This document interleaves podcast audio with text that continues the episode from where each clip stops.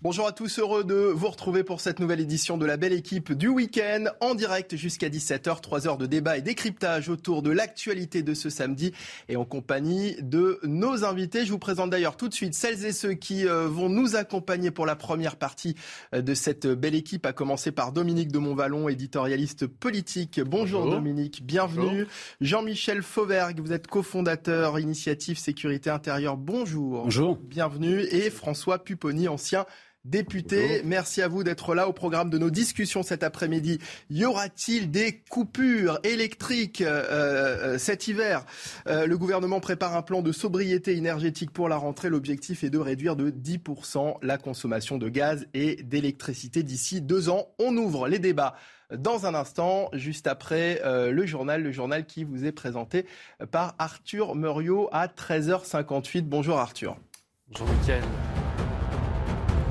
Bonjour Mickaël, bonjour à tous. 170 voix pour, 57 contre. Les députés ont voté la fin de la redevance télé, celle à l'origine du financement de l'audiovisuel public. Cette mesure de soutien au pouvoir d'achat entre dans le cadre du projet de budget rectificatif de 2022. Un vote qui suscite des interrogations, surtout à gauche. Écoutons Manuel Bompard, député La France Insoumise, au moment des débats. Initialement, nous vous avons dit attention, si vous supprimez la redevance, on a un problème sur le financement de l'audiovisuel public. Ce à quoi vous nous avez répondu, pas de problème, on garantit le fait que le financement de l'audiovisuel public ne va pas baisser. Ensuite, on vous a dit comment. Vous nous avez dit, c'est l'amendement qui a été adopté tout à l'heure, on va le faire par une fraction de la TVA. On vous a dit oui, mais la TVA, elle est déjà affectée à quelque chose, donc vous allez l'augmenter. Vous nous avez dit non, on ne va pas augmenter le taux de la TVA. Donc la question à laquelle vous n'avez jamais répondu, et à laquelle ce serait important qu'on ait une réponse avant de voter sur l'article 1, c'est à quoi est consacrée aujourd'hui la fraction de la TVA sur laquelle vous comptez financer, l'audiovisuel public? Est-ce qu'on peut avoir enfin, s'il vous plaît, une réponse à cette question?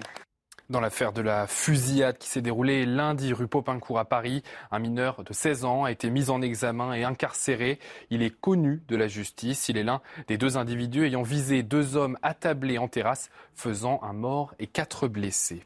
Les Jeux Olympiques de Paris en 2024 sont un défi sécuritaire considérable. C'est ce qu'indique le rapport alarmiste de la Cour des comptes. Lundi, le président de la République, Emmanuel Macron, réunira autour de la Première ministre les acteurs de ces JO pour faire le point. Yves Gégaud, ancien ministre, était l'invité de CNews et il s'est montré inquiet vis-à-vis de ce futur événement planétaire trois semaines de mobilisation d'argent, de moyens, euh, d'angoisse pour trois semaines d'un événement qui euh, est certes passionnant, mais est-ce que le jeu en vaut la chandelle? Paris, la ville a fait des paris euh, au sens sportif du terme qui me semble très audacieux. La C'est très ambitieux le projet. La cérémonie d'ouverture sur la scène, je trouve ça intellectuellement mm. magnifique, mais est-ce que c'est est -ce c'est gérable? On sort des cérémonies dans les stades où on voit déjà les difficultés qu'on a à sécuriser l'accès dans des stades. Alors, euh, euh, les, bords de la Seine, ça va être épouvantable. Je pense que la vie des Parisiens pendant cette période va ah, être, épouvantable. je, pense que les Parisiens vont tous partir et essayer de louer mm. en, Airbnb leur logement. Mais, euh, mais, mais pour toutes ces questions-là, est-ce que ça vaut le coup de maintenir ce type d'opération? Hier, l'Ukraine et la Russie signaient un accord sur l'exportation de céréales en mer Noire. Il devait permettre la mise en place d'un couloir maritime supervisé par l'ONU pour permettre le transport de cette denrée. Mais ce matin, moins de 24 heures après la signature, le port stratégique d'Odessa euh, a été visé par des missiles russes. Pour Kiev, avec ce bombardement, Vladimir Poutine a craché au visage de l'ONU en mettant en échec cet accord sur le blé. De son côté, le chef de l'ONU condamne sans équivoque cette attaque. Toujours à l'international, le suspect du meurtre de l'ancien Premier ministre japonais Shinzo Abe sera soumis à une expertise psychiatrique. Elle permettra de déterminer sa responsabilité pénale. Placé en garde à vue, son interrogatoire sera interrompu pendant cette période. L'homme a déclaré avoir tué Shinzo Abe car il aurait des liens avec une organisation religieuse. Voilà, Michael, ce qu'il fallait retenir de l'actualité à 14h.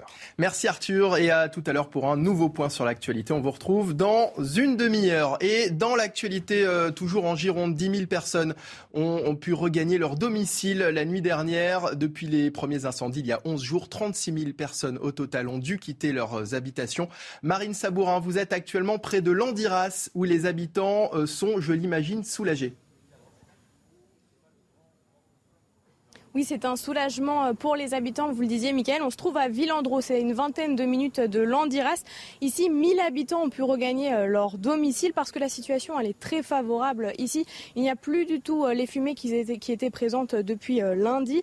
Mais dans cette ville, malheureusement, les touristes n'ont toujours pas répondu présent. La directrice de ce restaurant derrière nous nous disait qu'il y avait 50% de clients en moins depuis le début des, des incendies.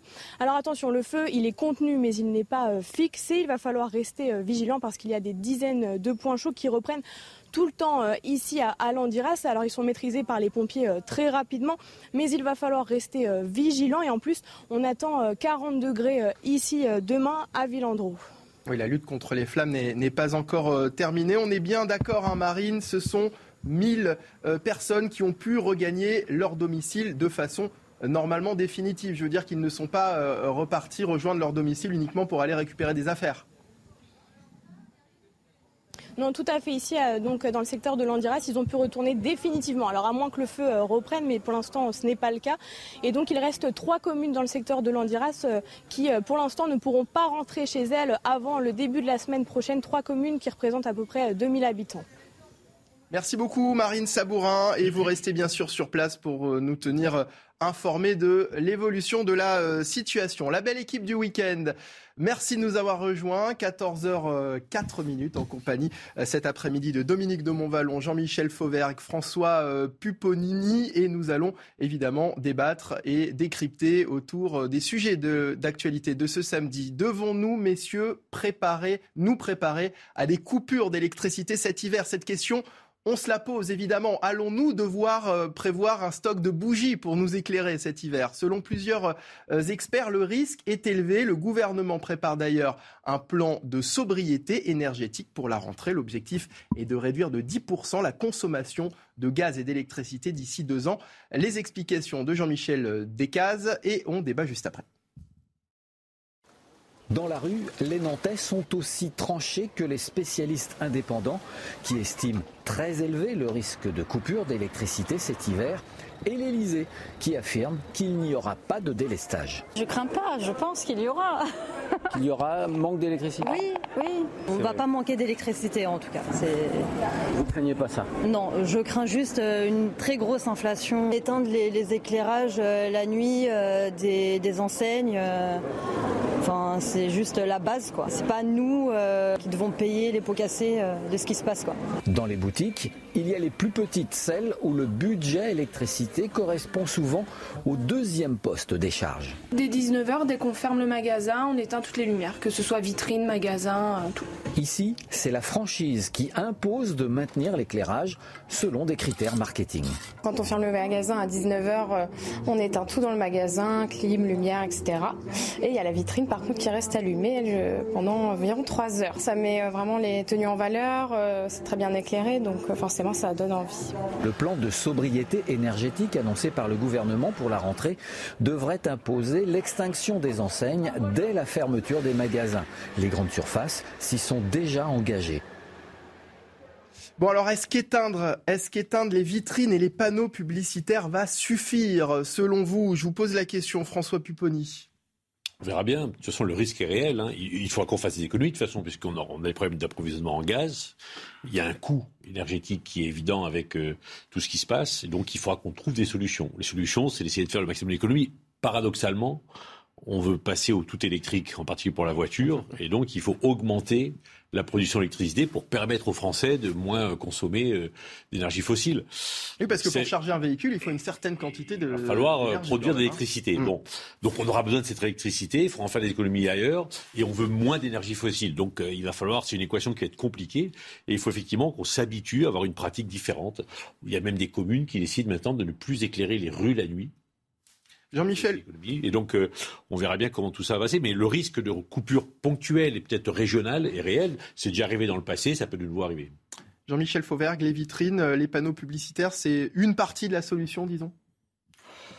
Bon, ça fait partie d'un, ça, fait partie de quelque chose de global. Effectivement, ça, euh, il va falloir euh, à la fois euh, économiser au niveau des ménages, il faut, faut économiser aussi quand on le peut au niveau de, des commerces et, et, de certaines, de certaines entreprises. Bien évidemment, il va falloir faire faire des économies dans ce domaine-là. C'est bon à la fois pour la facture, c'est bon aussi pour la planète. Je le, je le rappelle, c'est important. et c'est bon pour la facture des ménages aussi parce que oui. faut, faut l'entendre, on va avoir de, très grosses augmentations des prix de l'électricité. Hein, oui, bien que, bien que, je le rappelle, le, bouclier, euh, le bouclier tarifaire euh, sur l'électrique et sur le gaz euh, est, toujours en vigueur et, nous, a, nous a permis en France d'avoir une, une augmentation entre guillemets raisonnée de 4% plutôt que 44% telle qu'elle était prévue. Donc, est-ce que euh, ça va durer ça d'ailleurs? Alors, c'est sans doute un autre débat. Euh, est-ce que le, est-ce que le, le, ce type de ce type d'aide va durer euh, sur le très long terme? Sans doute non. L'idée, l'idée, c'est de, de, faire plus de production. L'idée, c'est de travailler à la fois sur ce, ce mix énergétique qui est composé des énergies renouvelables, mais qui est composé aussi du, du nucléaire. on sait que pour le nucléaire, ça mettra ça mettra quelques temps. Mais la France a la chance aujourd'hui d'avoir un parc nucléaire important, bien que une partie de ce parc-là soit en révision et ne, fonctionne pas. Donc il faut les remettre en, route. Est-ce qu'il va y avoir des coupures d'électricité? Moi non plus, je ne peux pas vous le garantir aujourd'hui. Les, ministres euh, qui, ont été interrogés ont l'air de dire non. Euh, je pense qu'il faut attendre. Dominique de, de Montvalon, est-ce que vous êtes inquiet par, euh, par cette situation? J'en ai assez d'être inquiet en permanence. Je ne parle pas comme journaliste, je parle comme citoyen. Sans arrêt, il faut avoir peur, il faut craindre, etc. Bon, maintenant je réponds à votre question. Évidemment que je suis inquiet. Mais euh, l'idée de dire qu'on on va, va, fonctionner à la bougie, euh, qu'on va se terrer dans une cave, et enfin, pas dit ça. Ça veut dire qu'on cherche finalement qu'on fait peur aux gens systématiquement quand c'est pas le Moi, virus, j'aime bien l'expression. J'aime bien, j'aime bien votre expression initiale, la sobriété énergétique. De toute façon, il y a la combinaison d'une nécessité petite, moyenne ou grande qui va surgir des événements. Le, le déclencheur principal, sauf erreur de ma part, étant la guerre entre l'Ukraine et la Russie, euh, dont on ne connaît pas les, l'ampleur et la durée et, les, toutes les conséquences. Et puis aussi euh, la nécessité de la nécessité climatique, de, répondre au réchauffement climatique et d'avoir. Oui, c'est bien. Moi, j'aime bien l'expression euh, sobriété, énergétique. On va, chacun le fera à sa façon, mais ça n'exclura pas euh, les simples citoyens, si je puis dire, mm. parmi, au rang desquels je me range. Bah oui, bon voilà, on va pas se faire peur, mais on a changé de monde. On est en train de changer de monde. Euh, pas toujours drôle, c'est mieux d'être tranquille. C'est encore mieux pour certains de dire euh, c'était mieux avant. Hein. On en connaît quelques-uns qui, qui, ont ce genre de registre. Bon bah il faut inventer un monde différent, pas, pas radicalement différent, mais un monde différent, oui. Donc on verra. Jean-Michel Avec ou sans bougie. Avec il faut inventer un monde différent? Ben, il faut surtout s'adapter à ce monde-là et, euh, aller de l'avant et, progresser sur un certain nombre de choses. Il y, a, quelques années, on disait en France, on n'a pas de pétrole mais des idées. Est-ce qu'il va nous en falloir des, des, on, a toujours des idées. Euh, des idées, c'est ce qu'il y a de euh, peut-être pas de plus facile à avoir, mais c'est dans la tête de tout le monde. On a bien sûr qu'on a toujours des idées. Non, mais il faut il faut s'habituer à ce monde moderne qui il y, a, il y a quatre ans de ça, euh, nous aurait prédit qu'on allait avoir une, une, pandémie. Qui nous aurait prédit qu'on allait avoir une guerre en Europe? Euh, Personne. Et, et, et, alors, il faut pas s'habituer à la pandémie, à la guerre, à la guerre en Europe, bien évidemment. Euh, mais euh, la France, comme tous les autres pays, euh, et en particulier les pays européens, a un, un, taux de résilience qui me, qui me semble intéressant. Tout à l'heure, j'étais un peu pour en rajouter à ce que, et je suis d'accord avec Dominique de Montvalon, de, de, de, pour rajouter ce qu'il disait, je suis, j'ai été surpris par la par la une, l'interview dans la rue et la dame qui disait euh, c'est pas à nous de payer les pots cassés. Euh, euh, c'est aux Français, aux gens qui vivent sur notre territoire national, bien évidemment aussi de s'adapter, de faire des efforts et, de faire en sorte qu'on forme une communauté, on essaye de s'en sortir tous en même temps. Est-ce que depuis quelques années, on n'a pas l'impression finalement de, demander systématiquement aux Français de faire des efforts Mais, mais dans, dans, un domaine comme dans l'autre? On leur demande de s'adapter à la, à la situation et c'est le rôle et le, rôle de l'être humain que de s'adapter à son environnement. Et c'est pas tout, tout, le temps à demander à l'État de nous compenser. Là, l'État fait beaucoup dans la compensation sur, la, sur le, le, prix de, le, prix de la vie aujourd'hui, l'inflation, etc. Mais on ne peut pas tout demander à l'État. On a des efforts à faire. On fait partie d'une communauté nationale. Hein. Euh, la communauté nationale, c'est l'État, c'est les citoyens, et on doit, on, doit travailler là-dessus. On, on, on, demande beaucoup à EDF, puisqu'on leur dit de, de vendre l'électricité pas trop cher ce qui les met dans des situations budgétaires hmm. catastrophiques. Alors on se souvient bien sûr de, cette tribune hein, des trois grands dirigeants de, l'énergie qui ont demandé justement aux Français de limiter leur consommation. Parce qu'on dit à EDF, il faut construire de nouvelles centrales nucléaires parce que les anciennes ne sont plus tout à fait euh, aux normes, elles s'arrêtent, il faut les remplacer.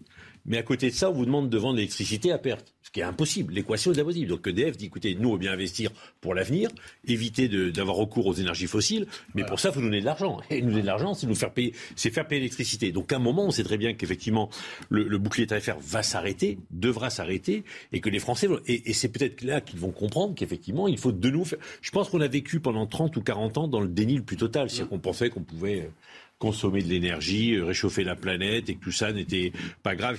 On voit bien encore cet été que malheureusement, on est rattrapé par la réalité des choses, à la fois par une pandémie, à la fois par une guerre oui, effectivement, on pensait tous que les guerres en Europe c'était terminé et qu'on malheureusement on sait que, c'est, que ce n'est pas le cas et donc il va falloir retrouver une certaine sobriété. Et, mais je pense que les Français l'ont compris. Enfin, ils savent très bien que c'est, c'est le problème aujourd'hui, mais c'est le problème de leurs enfants et leurs petits-enfants. Mmh. On Alors, être très inquiet pour les, les, générations futures. Pour revenir à ce dont on, parlait euh, tout à l'heure dans, dans le sujet, hein, la lumière dans les vitrines, les panneaux publicitaires, la clim aussi, gros pôle de consommation évidemment, la clim. On est allé vous demander de ce que vous pensiez des, des efforts qu'on demande notamment euh, aux, commerçants dans, notre pays. Écoutez. C'est complètement stupide. Euh, euh, ils devraient baisser la clim dans leur magasin, fermer leurs portes, on entrera quand même. Et ce sera un peu mieux pour tout le monde, je pense. Je pense que les forces de l'ordre ont autre chose à faire que de contrôler les portes des magasins. Voilà. Après, c'est la responsabilité de chacun, je dirais. Il faut que chacun ait ses responsabilités. Quand on met des amendes euh, aux personnes dans la rue, bah, on les paie. Donc le commerçant, il peut aussi euh, payer son amende s'il ne respecte pas les règles écologiques. Voilà. Alors amende ou pas amende pour les commerçants qui ne respectent pas ces règles, parce que c'est vrai, on entendait une jeune femme nous dire c'est la responsabilité de chacun. OK? Mais alors, est-ce qu'il faut sanctionner les, commerçants qui ne respectent pas ces règles? Dominique de Montvalon. Je réponds comme citoyen, comme journaliste, euh, accessoirement. Euh, quand on demande, quand on envisage que, euh, ça s'est déjà produit, mais ça pourrait être plus net et plus généralisé, que les, rues, les lampadaires et les, vitrines des magasins, pour commencer, ne soient pas allumées 24 heures sur 24, ça ne, ça ne, signifie pas que des gendarmes vont passer de magasin en magasin pour coller des, PV. Non mais, je veux dire, là, on est dans la mais, je respecte euh, tous les points de vue. J'exprime peut-être avec un peu trop de, mais la question peut se poser. non, on n'en est pas là, quand ah, même. Si, si, si. je, prends un exemple. oui, allez, François Pupponi. Le chauffage des, des terrasses extérieures oui. est interdit. Oui. donc la police municipale de Paris et les policiers passent dans les commerces et s'il y a une heure, on met un PD. On, on, est quand même une. Est-ce que selon vous, c'est une bonne chose? Est-ce qu'il faut sanctionner? Ah ben, si, si, y a une loi qui n'est pas respectée, oui, il faut sanctionner. sinon, c'est pas peine de voter une loi. Je me suis mal exprimé euh, sous un certain angle. Évidemment, si, si, ça devient la loi, si ça devient la règle, il faut faire en sorte que, que le tout soit respecté. Je voudrais juste dire autre chose à propos des, euh, notamment sous votre contrôle, à propos des, des, des rues qui seraient, euh, qui seraient, allumées, hein, bon, et des magasins, etc. Il y a un problème d'une autre nature, mais je ne contre pas l'idée qui surgit aujourd'hui et qui est le démarrage de notre conversation. C'est les problèmes de sécurité. Il y, a, dans un certain nombre de, villes, de villages, de petites villes, etc., si les, si les rues deviennent complètement euh, pas allumées, euh, complètement... Hein, Bien sûr. D'accord? Bien sûr, bien sûr. Nous nous retrouvons. Ça veut dire, ça veut dire qu'il faut faire du cas par cas? Non, mais ce qu'on va, va, sûrement décider, enfin, ce qu'on pourrait décider de ne plus éclairer, sont les autoroutes, les routes nationales, mmh. là où il n'y a pas de circulation de piétons, pratiquement pas. Parce que là, d'ailleurs, des études ont, démontré que dans ces cas-là, le ah. fait d'éteindre la lumière était moins accidentogène que de la laisser. Parce que après, sur les routes, euh, d'éteindre la, lumière sur les autoroutes, ça peut poser d'autres problèmes de sécurité aussi. Bah, accessoirement, en termes de sécurité routière, non. non On s'aperçoit que lorsqu'il y a moins d'éclairage, les, les, automobilistes font plus attention. Et donc là, il faudra prendre des décisions, parce qu'effrayant, des routes où il n'y a quasiment pas de piétons qui circulent, les éclairer la nuit, c'est forcément la meilleure des solutions. Jean-Michel Fauvert. Par contre, pour le coup, c'est aussi un, un vecteur, l'éclairage, c'est aussi un vecteur de, de, sécurité au sens large du terme. C'est-à-dire que si vous avez des ruelles non éclairées, euh, des coupes-gorges, si, vous, si vous reconstituez des coupes-gorges, eh bien évidemment, c'est un, un, un vecteur d'insécurité le préfet euh, Louis Lépine l'avait bien, compris, qui a généralisé, c'est pas lui qui a, commencé à éclairer les rues de Paris, mais il a généralisé les éclairages de Paris au début du siècle dernier. Évidemment qu'il faut aussi faire au cas par cas. Vous avez raison de dire ça, il faut le faire au cas par cas, il faut voir en fonction. Mais pour revenir aussi à, ce que disaient euh, vos, vos, témoins dans la rue, euh, là aussi on est sur du... j'ai je suis toujours choqué du, peu de, de, de, cas que l'on fait de, de, la raison des gens. D'une manière générale, quand on est explicite, quand on parle avec eux, les trois quarts des personnes font ce qu'on leur demande quand on leur a bien expliqué. C'est ce que disait la jeune femme quand elle dit c'est la responsabilité de chacun. Oui, elle a, elle a tout à fait raison. Donc il n'est pas, il est pas, euh, il est pas obligé à chaque fois d'être répressif, à chaque fois d'envoyer un policier, un policier municipal, etc. En, en, en, fin de compte, le policier municipal, vous l'enverrez uniquement, ou le policier national ou le gendarme, uniquement sur les, sur les, les, cas, qui, les gens qui sont réfractaires à ça. On n'est pas obligé de tout le temps euh, faire appel à la, à la peur du gendarme, finalement. Non, non, non, Alors, euh, malgré tout ça, allons-nous quand même manquer d'électricité cet hiver? Allons-nous devoir ressortir les lampes à pétrole? Selon Michel Chevalet, notre journaliste euh, scientifique, tout dépend de la météo que nous aurons cet hiver. Écoutez-le. Risque-t-on de coupure d'électricité cet hiver? La réponse est la météo. Si on a un hiver doux. Pas de problème, on arrivera à joindre en quelque sorte les deux bouts malgré le manque de disponibilité de notre parc nucléaire. Simplement, on va jouer ce qu'on appelle sur les contrats d'effacement qui sont prévus et signés avec des industriels. Les gros consommateurs d'électricité, on leur fait un contrat en baissant bien sûr le prix du kilowattheure en disant, eh bien voilà, le matin, durant le pic de consommation, dès que l'activité démarre, et surtout le chauffage électrique, eh bien vous allez diminuer votre production et votre consommation d'énergie. Et avec ces contrats d'effacement, eh bien on peut joindre les deux bouts. Par contre, au niveau du gaz, c'est complètement différent. D'une part, notre dépendance est de même faible, à peu près 10%. Donc en serrant un peu la ceinture, on y passera. Mais attention, n'oublions pas, il y a le gaz pour la chaudière à gaz du particulier, mais le gaz un peu pour les transports, et notamment la production d'électricité avec des turbines à gaz, mais les turbines à gaz ne fonctionnent qu'en pointe et non pas en continu. Mais surtout, il y a un domaine où on ne peut pas se passer de gaz, c'est le domaine de la chimie. La chimie a besoin de gaz, de méthane, de CH4, essentiellement dans deux domaines. Le premier des domaines, ce sont les fours, et notamment les fours pour les, verrotiers. Ils ont besoin de fours à gaz. Et le deuxième, eh bien, c'est l'industrie chimique. Sans gaz, pas d'engrais. Michel Chevalet, journaliste euh, scientifique euh, CNews. Votre réaction, Dominique de Montvalon On va guetter la météo pour euh, cet hiver et faire en fonction?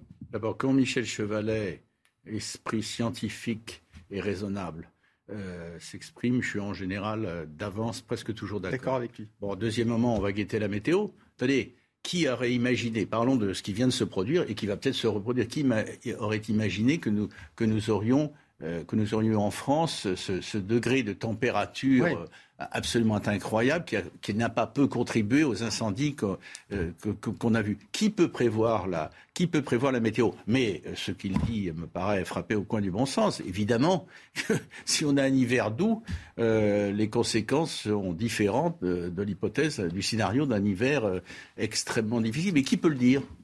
François Pupponi Il n'y a, pas que cet hiver. Hein. Moi, j'ai passé quelques jours encore. C'est EDF n'arrive plus à produire suffisamment d'électricité pour l'île. Et donc, ils ont fait venir des groupes électrogènes, certains d'Afrique d'ailleurs. Il y en a partout dans l'île, qui ont été implantés un peu clandestinement, euh, qui consomment 2000 litres de fuel à l'heure pour produire l'électricité, parce que la production locale n'est plus suffisante. Alors, je ne dis pas la pollution, le réchauffement climatique, là, on est on expose tous les, tous ratios. Donc EDF, après, on, peut aller acheter, on a, il y a des, accords européens, etc. Mais effectivement, on sait très bien que les pics de chaleur de l'été ou les pics de froid de l'hiver sont des moments extrêmement tendus où il peut y avoir un moment euh, une rupture en cascade. Les, opérateurs d'électricité s'y attendent depuis des années. Ils ont des systèmes de délestage, de coopération internationale. Mais si ça bloque partout, effectivement, il y a un risque. Alors, cette, le, risque existe. Le, risque existe. Cette situation est-elle réellement une conséquence de la guerre en Ukraine? Vous l'évoquiez euh, tout à l'heure, Dominique de, de, Montval, Dominique de Montvalon. Pardon. Euh, cette situation est-elle une conséquence de la, la, guerre en Ukraine finalement, ou, euh, ou, ou est-ce qu'on a finalement on n'a pas une part de responsabilité finalement dans, dans, dans le pays? Quand je dis on, je, parle, je parle surtout du gouvernement évidemment. C'est en tous les cas ce que pense Henri Dumont, qui est député euh, LR du Pas-de-Calais, secrétaire général adjoint des Républicains. Écoutez-le, il était ce matin l'invité politique d'Élodie Huchard dans la matinale euh, euh, week-end de CNews et euh, son raisonnement est intéressant. L'écoute. C'est aussi la conséquence de la politique menée par ce gouvernement. Ce gouvernement qui avait fermé la centrale nucléaire de Fessenheim, qu'il y a pas très longtemps, il y a 4 ans, avait un plan pour fermer 17 réacteurs nucléaires en France, qui n'a pas investi un seul euro sur le développement du parc nucléaire, qui s'est retrouvé dans une situation où il était mis dans la main des lobbyistes anti-nucléaires et qui aujourd'hui nous, nous retrouvons dans une situation où nous sommes obligés de rouvrir euh, des centrales à charbon parce que nécessité fait loi. Et donc tout cela va pas dans le bon sens, malheureusement, et on paye les inconséquences de ce gouvernement, ce gouvernement actuel, mais aussi le gouvernement précédent, avec en particulier la vente euh, d'unités euh, stratégiques chez Alstom aux étrangers, en particulier aux Américains avec General Electric, qui fait qu'on a moins la compétence aujourd'hui pour construire de nouvelles centrales et que ça prendra plus de temps pour arriver à l'indépendance, à la souveraineté énergétique. Et c'est Pierre-Henri Dumont, hein, que j'ai appelé Henri Dumont euh, tout à l'heure, député LR du Pas-de-Calais et secrétaire général adjoint des euh, Républicains. Le gouvernement est-il en partie responsable de cette situation, Jean-Michel Fauvergue? Pierre-Henri Dumont euh, vise le quinquennat passé, il vise le quinquennat d'avant, il aurait pu pousser plus loin et viser aussi le quinquennat de Sarkozy, et même, même avant d'ailleurs. Pourquoi? Parce que euh, c'est une faute collective que, l'on a, que a eue. L'écologie en France s'est bâtie sur l'antinucléaire. L'écologie s'est bâtie en 74 euh, sur l'antinucléaire euh, et, cette, idée a traversé les, décennies jour après jour.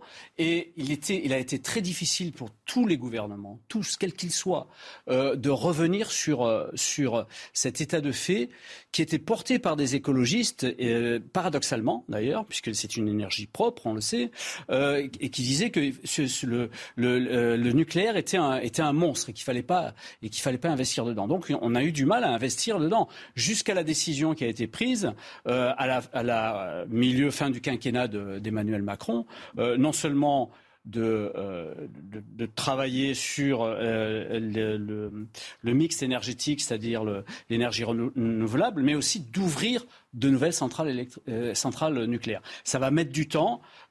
effectivement, pendant des décennies et des décennies, Pierre-Henri Dumont a raison, mais il aurait dû s'impliquer, lui, directement, personnellement, avec son camp politique pendant des décennies et des décennies. Ce parc nucléaire euh, a subi cette espèce de, euh, d'attaque euh, psychologique, ce dogme qui, a, lié les mains de tout le monde. François Pupponi. C'est vrai qu'après, il y a eu un choix industriel hein, qui a été fait par à l'époque EDF en particulier, et pas seulement, qui a été de construire des méga centrales nucléaires comme Flamanville, et on voit bien qu'on a du mal. Mm n'y arrive pas. En fait. La centrale, elle a 15 ans de retard, un coût est, énorme.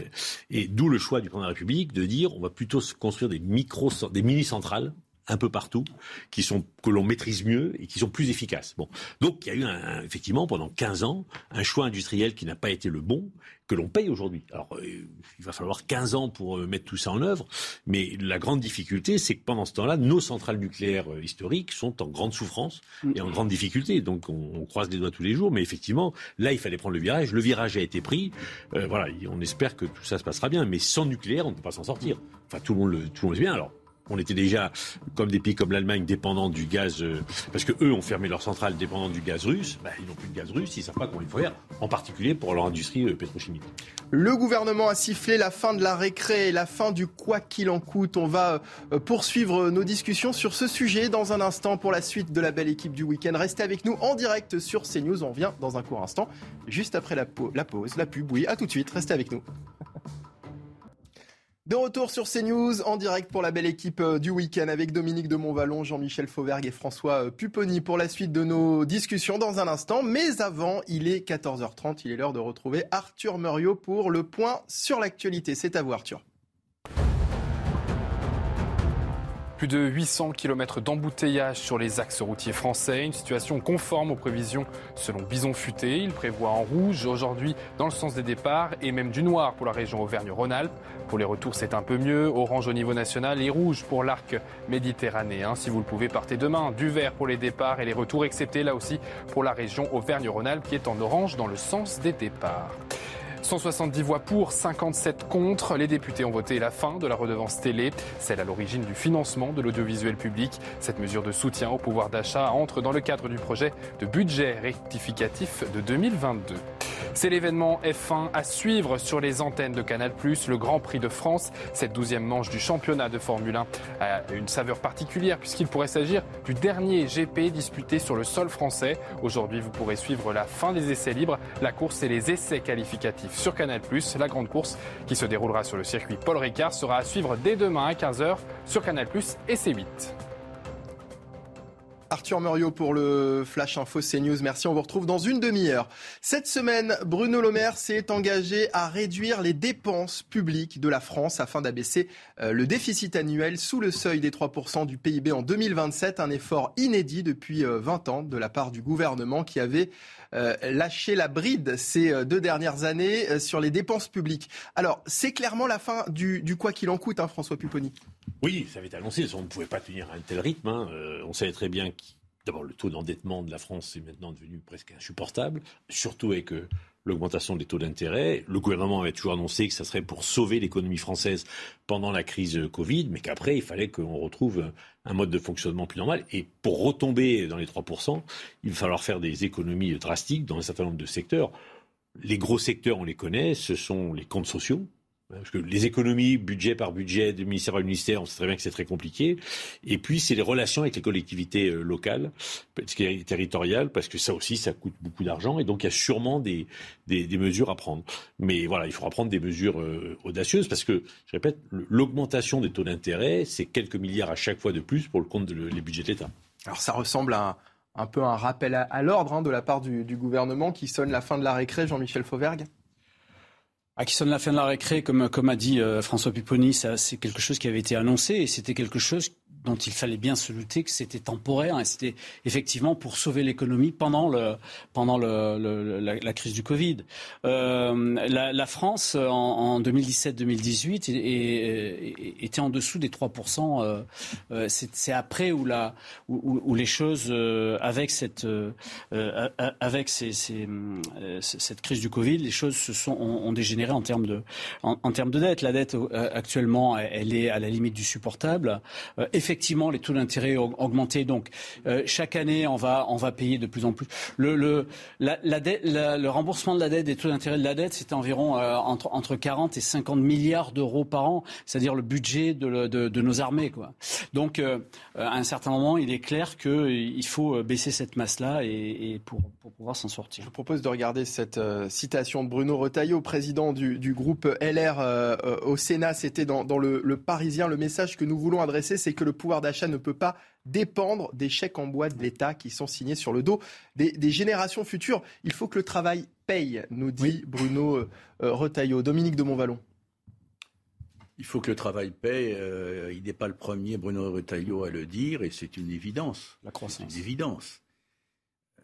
cela dit, c'est une vision, mais il en a parfaitement le droit, une vision, une présentation très polémique de la situation, parce que les fameux chèques en bois qui évidemment pèsent sur, euh, sur les futures nourrissent le déficit euh, que nous devons euh, année après année combler. Ces chèques en bois, ils ont permis, c'était dit, je le redis, de, de, tenir face à la crise du Covid. Et, et à l'époque, je me, je me souviens, je, comme une réalité, dans quelques débats que ce soit, les représentants de toute une série de professions, et pas seulement les restaurateurs, qui étaient très en forme à l'époque dans leur, dans leur façon de revendiquer.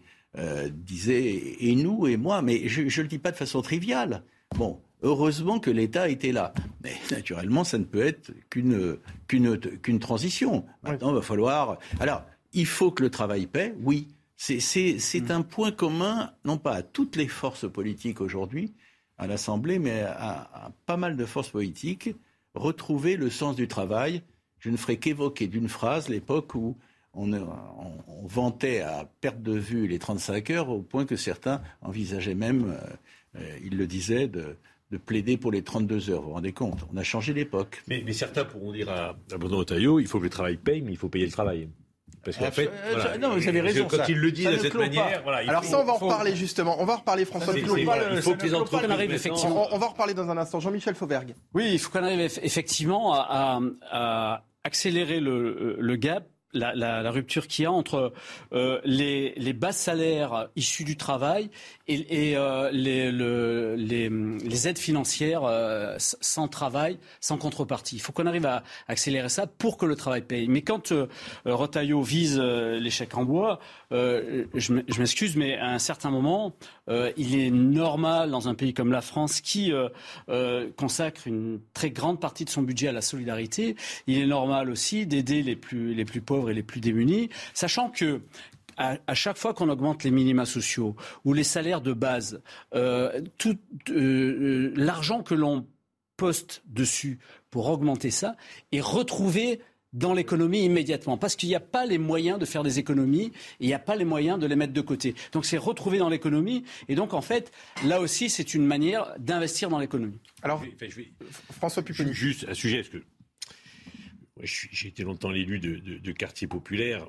Et, le, score du Rassemblement national vient aussi du fait que certains qui travaillent et qui ont des bas salaires, qui sont au SMIC, sont marginalisés. Voient à côté des gens qui bénéficient des minima sociaux, parfois injustement. Et c'est insupportable pour les Français. Donc, donc il faut trouver aussi l'équation. Il faut aider les populations les plus en difficulté, il n'y a pas de problème, ceux qui ont des, des difficultés, mais l'assistanat injustifié doit cesser. Dominique de Montvalon. Et, et, à un moment, il faut faire en sorte que les gens aient plutôt intérêt à travailler. Alors on a essayé, on a fait des choses. Mais sincèrement, dans le vote du Rassemblement national, dans les clouches sociales les plus défavorisées, il y a ce sentiment que certains profitent du système alors que d'autres travaillent et n'y arrivent pas. Non mais François, attendez, on va, Dominique vous, de me regardez en disant ça en François, je suis d'accord complètement, complètement avec vous. D'ailleurs, ça va dans le sens de, de, de, ce que disait le président sur le, RSA, sur le RSA aussi. Hein. Oui, oui, il faut y arriver. Moi aussi, je suis, pardon, mais je suis totalement d'accord avec ce que vous dites et que ça a été une réalité, que c'est une source du vote RN. Je, partage totalement votre analyse.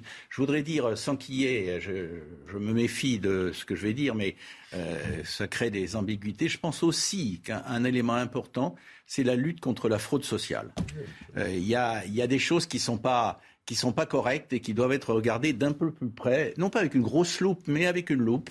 Euh, c'est aussi euh, une source, une source de, vote RN. Ce, ce n'est pas une adhésion à l'idéologie moyenne et générale du RN, c'est une exaspération de la part d'un certain nombre d'électeurs en ayant le sentiment qu'ils ne, ils ne sont pas compris, ils ne sont pas pris en compte. Mmh. On ne comprend pas quel est même leur problème.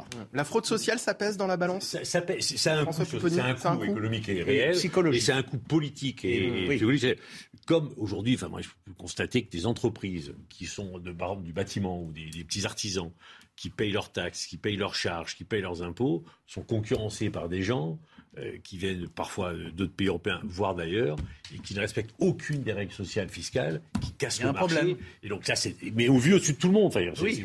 et, et, tout ça devient économiquement, socialement, budgétairement, mais également politiquement insupportable. Et donc effectivement, et très, extrêmement dangereux. Et donc à la terme dangereux. Alors réduire les dépenses publiques et atteindre le plein emploi, parce que c'est aussi euh, l'objectif, les fameux 5% de chômage dont on entend euh, beaucoup parler. Objectif réalisable selon vous, Jean-Michel Fauvergue? Aujourd'hui, euh, quand, vous, discutez avec n'importe quel patron d'entreprise, euh, quelques que ce soit, euh, sauf des secteurs très particuliers et très spécialisés, il vous dira qu'il a du mal à recruter et qu'il n'arrive pas à recruter. Euh, aujourd'hui, et pourtant, on stagne sur ce, cette fameux, ce, palier des 7% de, de chômage. Oui, ben c'est bien. C'est déjà, déjà, ça a baissé. Oui, ça, déjà, ça, a baissé. c'est euh, historique.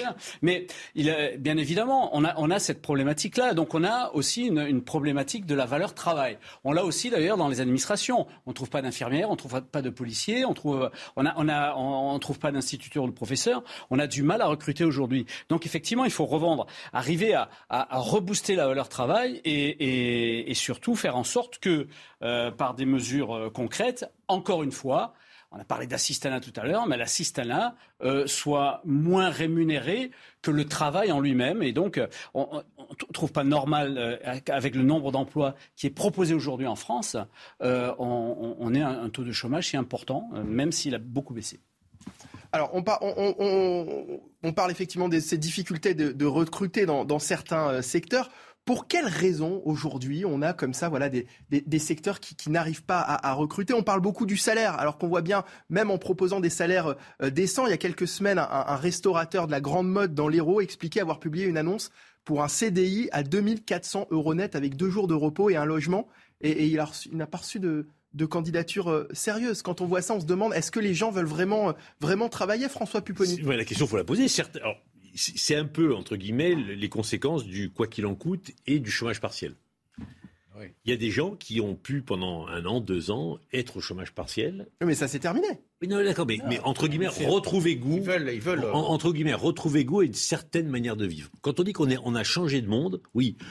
Bah, il y a des gens, ils préfèrent se dire, bah, je vais bricoler, je vais gagner peut-être un peu moins, mais bon, je serai chez moi, je vais faire plutôt que d'aller à un CDI à 2400 euros euh, avec des horaires, avec des, des contraintes. Et, et, plein de restaurateurs vous disent, même en payant cher, on n'arrive plus à retrouver parce que les contraintes de l'emploi, c'est aujourd'hui des contraintes que les gens ne sont plus prêts à accepter.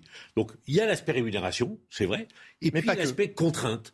Et il y a une nouvelle génération qui, ben moi, j'ai plus envie, j'ai plus envie de vivre comme avant, j'ai plus envie de vivre comme mes parents, j'ai envie de profiter, même avec euh, des petits revenus, de la vie différente. mais quand, on... dit qu'on a changé, oui, d'accord, mais quand on bosse, peu, il y a des contraintes dans n'importe boulot, mais certaines euh, générations sont plus prêtes à accepter ces contraintes, et donc ça a changé le mode de perception et de rapport à l'emploi, à l'employeur et à la contrainte. Et ça, c'est tout à fait nouveau. Donc le, salaire et les conditions ne sont pas les, seuls problèmes. Pas les seuls problèmes. vous me parlez de contraintes, moi je parle aussi d'envie finalement. Il y a une question de Jean-Michel Fauvergue. On est, tout à fait clair là-dessus, mais on est dans une société euh, euh, et, le, Covid, la crise du Covid a accéléré ça dans une société de, l'individualisme où euh, on fait passer ses, envies avant euh, quelquefois est bien, mais bon, après, à un certain moment, il faut quand même, quand tout le monde euh, sera parti euh, faire du fromage de chèvre en Ardèche, il faudra quand même trouver des gens pour travailler dans, les secteurs qui... Pour payer le fromage de chèvre et l'acheter. C'est ça, pour acheter, le, fromage de chèvre. et, la, valeur travail disparaît en même temps, la, la valeur à l'autorité aussi. Et, le fait de se faire mal, en, si je peux m'exprimer ainsi, en allant, en allant travailler, le, faire, le, le fait de se lever, d'avoir des contraintes, etc., existe de moins en moins. Mais ça n'aura qu'un temps. À un certain moment, euh, il, faudra bien, euh, il faudra bien repartir euh, au travail parce que la manne financière qu'on a mis de côté, je rappelle que la manne financière des Français lors du Covid, euh, se représente plus d'une centaine de milliards, même peut-être beaucoup plus, je crois. Donc, euh, quand cette manne financière disparaîtra, il va bien falloir revenir au travail. Mais alors, on va y arriver comment? Parce que si c'est un problème euh, culturel, un problème de, monde qui est en train de changer. On, va y arriver, comme disait, comme, comme disait François tout à l'heure, en, en, faisant en sorte que le travail paie plus et que la sistana ou le, le, le paie moins. La vraie solidarité doit bien évidemment continuer à, à exister. D'ailleurs, dans ce domaine-là. Euh, le, ce qui a été voté par le travail la déconjugalisation, etc., ça va dans, dans, dans, dans, le bon sens. La vraie solidarité doit continuer à, exister, mais l'assistanat euh, et le contrôle sur cette solidarité-là doit être de plus en plus important et le travail doit payer beaucoup plus. Alors le travail doit payer beaucoup plus. Là, on a vu quand même des salaires de 2400 euros net dans la restauration, deux jours de repos, un logement. Euh, moi, je vous entends dire le, le travail doit payer plus, mais je vous entends aussi dire que, c'est, que, les, que, les, que les aides doivent payer moins, en fait. C'est ça aussi. C'est ça, ce que vous êtes en train de dire. En tout cas, que le, que le, de toute façon, dans le chômage, oui. Le, on, a déjà fait une première, une première mesure où le chômage, euh, euh, à la fin du quinquennat précédent, le, chômage se durcit, les conditions de, remboursement se durcissent en particulier pour les cadres, mais pas que. Euh, donc ça va aller dans ce sens-là. De toute façon, le président de la République, dans son programme, l'a dit clairement, ça va aller dans ce sens-là. Pour atteindre le plein emploi, il faut à un certain moment arrêter cet assistanat et, proposer euh, des, choses, et en particulier du travail, pour ceux qui sont sur le marché du travail. Le but d'un chômeur, c'est pas de rester au chômage.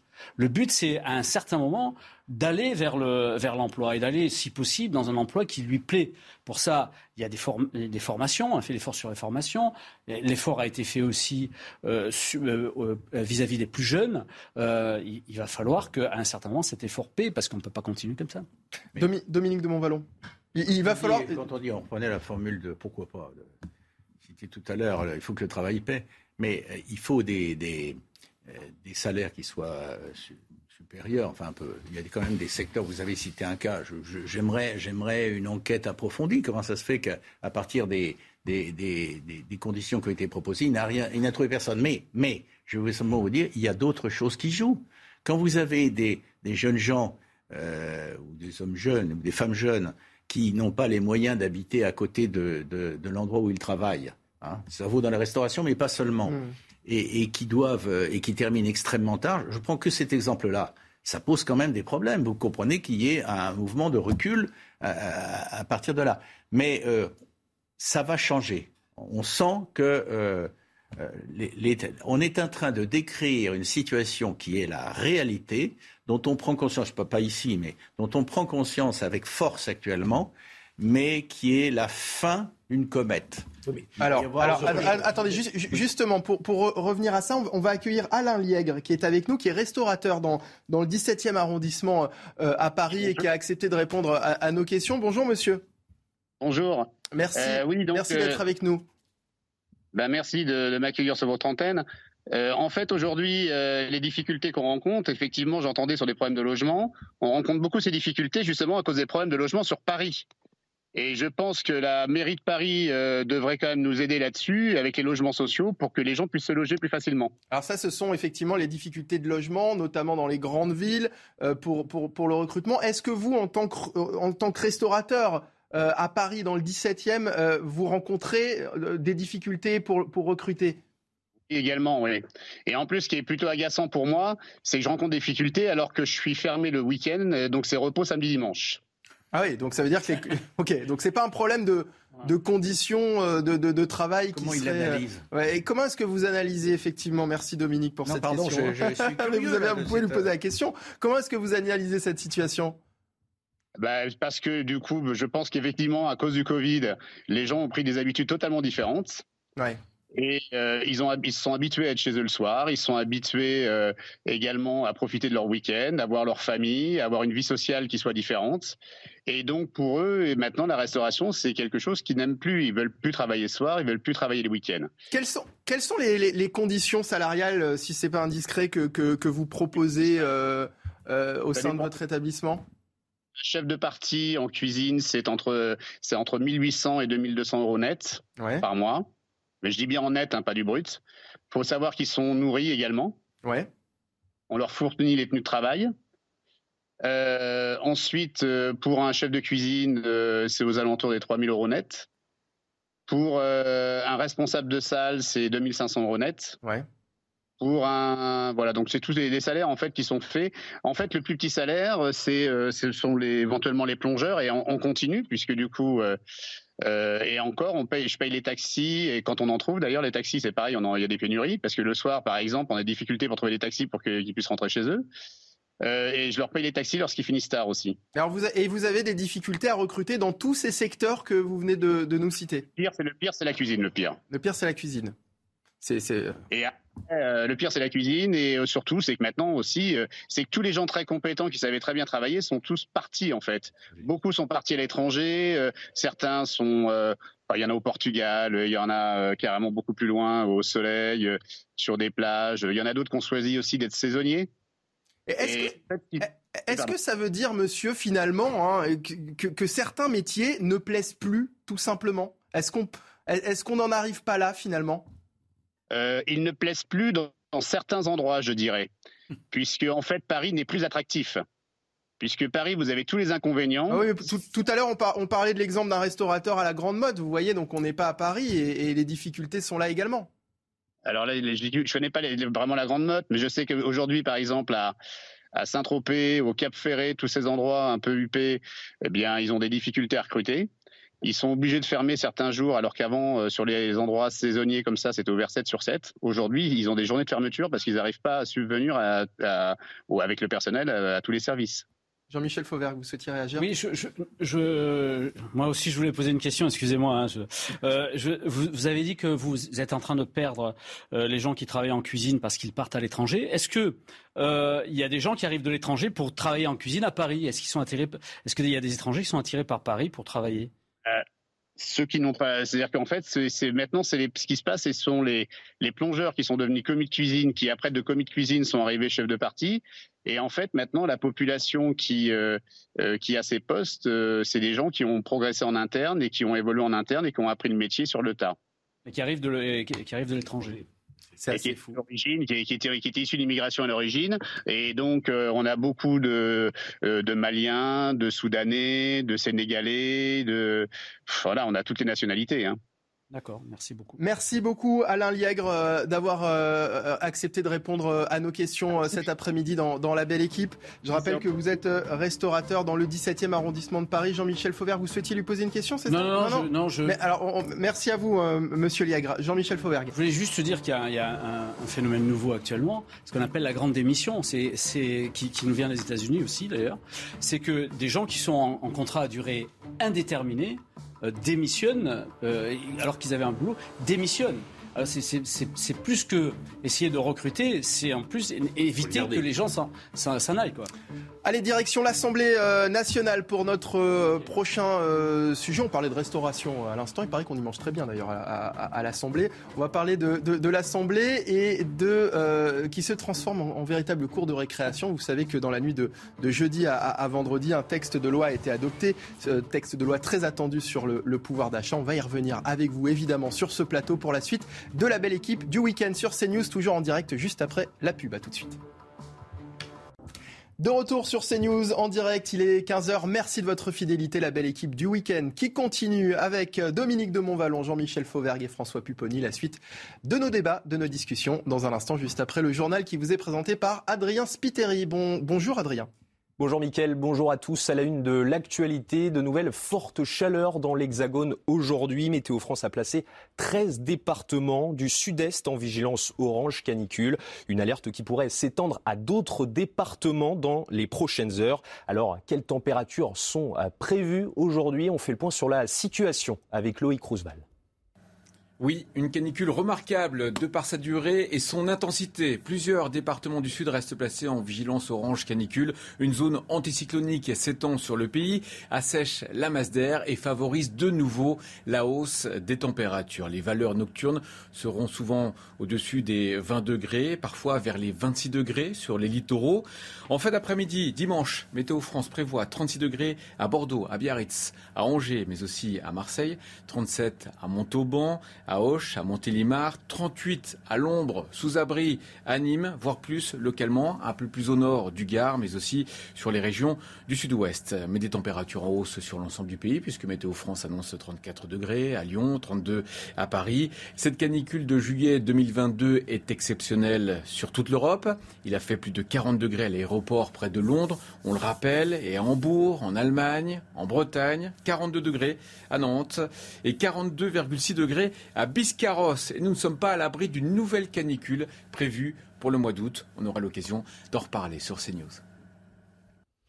Dans l'un, après le quintuple meurtre de Douvres en début de semaine, une marche blanche a été organisée ce matin en mémoire de la famille retrouvée morte. Ils ont été pris en otage puis tués par un jeune homme membre de leur famille. Il avait finalement été abattu par le GIGN. La Cour des comptes tire la sonnette d'alarme pour la sécurité des Jeux Olympiques 2024. Dans un rapport, elle juge impératif d'accélérer le pas pour relever le défi sécuritaire que représente cet événement après le fiasco du 28 mai dernier au Stade de France. Alors que contient vraiment ce texte de 76 pages Élément de réponse avec Clémence Barbier. Sécurité publique et sanitaire, risque terroriste ou capacité hospitalière, dans chacune ou presque des 76 pages de son rapport, la Cour des comptes dresse un constat alarmant sur la capacité de la France à assurer la sécurité des Jeux olympiques. L'objectif est d'éviter de nouvelles scènes de chaos à l'image de la finale de la Ligue des champions au Stade de France le 28 mai dernier. Le document préconise d'ores et déjà de pallier une éventuelle carence d'agents de sécurité privés La Cour des comptes suggère également de pouvoir faire appel à l'armée et aux réserves opérationnelles de la police et de la gendarmerie. L'institution s'inquiète particulièrement du déroulé de la cérémonie d'ouverture, conçue comme une grande parade fluviale sur la Seine, avec 200 bateaux et une capacité de 600 000 spectateurs. La Cour des comptes propose de limiter la flotte et d'aménager le calendrier des épreuves pour alléger la pression sur les forces de sécurité. Autre sujet d'inquiétude, le relais de la flamme pour un parcours d'environ 12 000 km. La Cour révèle que l'itinéraire pourrait être réduit et préconise d'en confier la responsabilité à la gendarmerie. Face à l'urgence de la situation, Emmanuel Macron réunit lundi à l'Élysée la Première ministre et le ministre de l'Intérieur pour faire un point deux ans avant cet événement d'ordre mondial. Et puis l'homme accusé de l'assassinat de l'ancien Premier ministre Shinzo Abe va subir une expertise psychiatrique. L'objectif est de déterminer sa responsabilité pénale au moment des faits. L'interrogatoire du suspect sera interrompu durant cette période. Voilà, le Premier ministre japonais, hein, Shinzo euh, Abe. Merci beaucoup, Adrien Spiteri. Et prochain point sur l'actualité, ce sera à 15h30. Et puis alors, juste avant, euh, mes chers amis, de partir euh, à l'Assemblée nationale, je voudrais qu'on revienne sur nos discussions de tout à l'heure, avant la pub, qui se sont poursuivies aussi pendant la pub. Et ça, les téléspectateurs ne, le savent pas, mais ça a évidemment alimenté nos, nos, discussions sur ces difficultés de, de, recrutement dans certains secteurs, et notamment dans le secteur de la, la restauration. On en parlait avec ce restaurateur euh, du 17e arrondissement de, de Paris, avec euh, cette question notamment, est-ce que les jeunes veulent vraiment travailler finalement On peut se poser, on peut se, le demander. Eh bien, nous avons Fabrice Elsner qui est descendu dans la rue pour CNews et qui est allé à la rencontre justement de, jeunes pour leur demander quel était leur job idéal. Je voudrais qu'on écoute leurs réponses et puis qu'on en discute ensuite euh, juste après. Voilà, euh, Fabrice Elsner donc et euh, les réponses des jeunes au micro de CNews. On les écoute. L'emploi idéal pour moi, c'est simplement mon avis, c'est de pouvoir faire ce qu'on veut, où on veut et quand on veut. C'est-à-dire d'avoir l'emploi euh, qu'on désire, de pouvoir travailler le temps qu'on veut et de faire euh, ce qu'on veut. Un travail qui rémunère bien déjà dans un premier temps et puis qui, qui permet euh, une certaine liberté, euh, qui permet une autonomie aussi, pas être euh, sous l'égide sous de quelqu'un. Pour moi, l'emploi idéal, ce serait de pouvoir euh, bosser tout en ayant un temps euh, personnel, de pouvoir choisir son temps de travail, de pouvoir euh, faire des activités à côté. Je cherche quelque chose qui me donne envie de me lever le matin, euh, qui prend pas toutes mes journées, ce qui n'est pas forcément gagné, euh, ou plutôt euh, quand je le fais, j'ai envie d'être là et je sais pourquoi je le fais.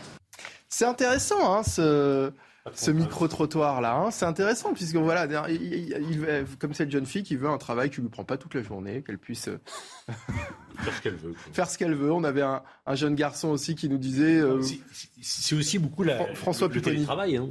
Oui, le télétravail changé, qui a tout changé. Ouais. De pouvoir travailler à la maison, visio, euh, visio etc. Hein. Donc, quand on dit qu'on a changé de monde, se dit ça. Mais ce qui est un peu révélateur, mais on le disait tout à l'heure, c'est que voilà, on a quand même le, le sentiment qu'un certain nombre de jeunes ne veulent plus de contraintes. Ils veulent profiter de la vie. Après, est-ce que c'est pas aussi le fait qu'on leur a préparé un avenir qui est pas très euh, très rose, quoi? Très réjouissant. Réjouissant hein, en termes de réchauffement climatique. On voit bien que la situation est tout ça est très compliqué. Donc, ils ont envie de profiter tout de suite des moments présents. Bon, ce qui n'était pas le cas des générations futures qui disaient euh, on va travailler, avoir un emploi, et puis on verra, et puis on construira une vie. Là, les jeunes, ils veulent profiter tout de suite. Dominique de Montvalon, votre réaction après les réponses de, de ces jeunes? Bah, c'est toujours euh, passionnant parce que et ça m'interpelle, comme on dit bêtement, puisque y a un décalage là, je pense à, à, mes enfants, voire plus.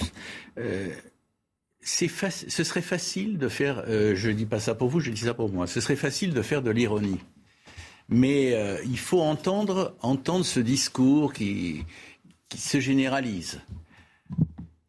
Premièrement, il faut l'entendre. Je sais pas, je sais pas, ça va se traduire par quoi, mais il faut l'entendre. C'est pas une exception. Vous n'avez pas trouvé trois, trois ou quatre jeunes euh, qui, qui s'expriment de cette façon-là, et les autres, ce serait tout à fait différent.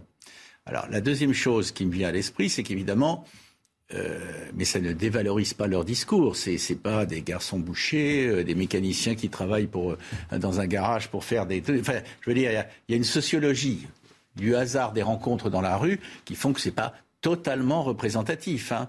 Euh, il y en a beaucoup pour qui, jeunes ou pas jeunes, et là dans le cas précis on parle de jeunes, il s'agit de s'arracher de trouver un travail pour enfin, enfin, avoir de l'argent, avoir donc une part d'autonomie, etc. Donc ça, ça joue.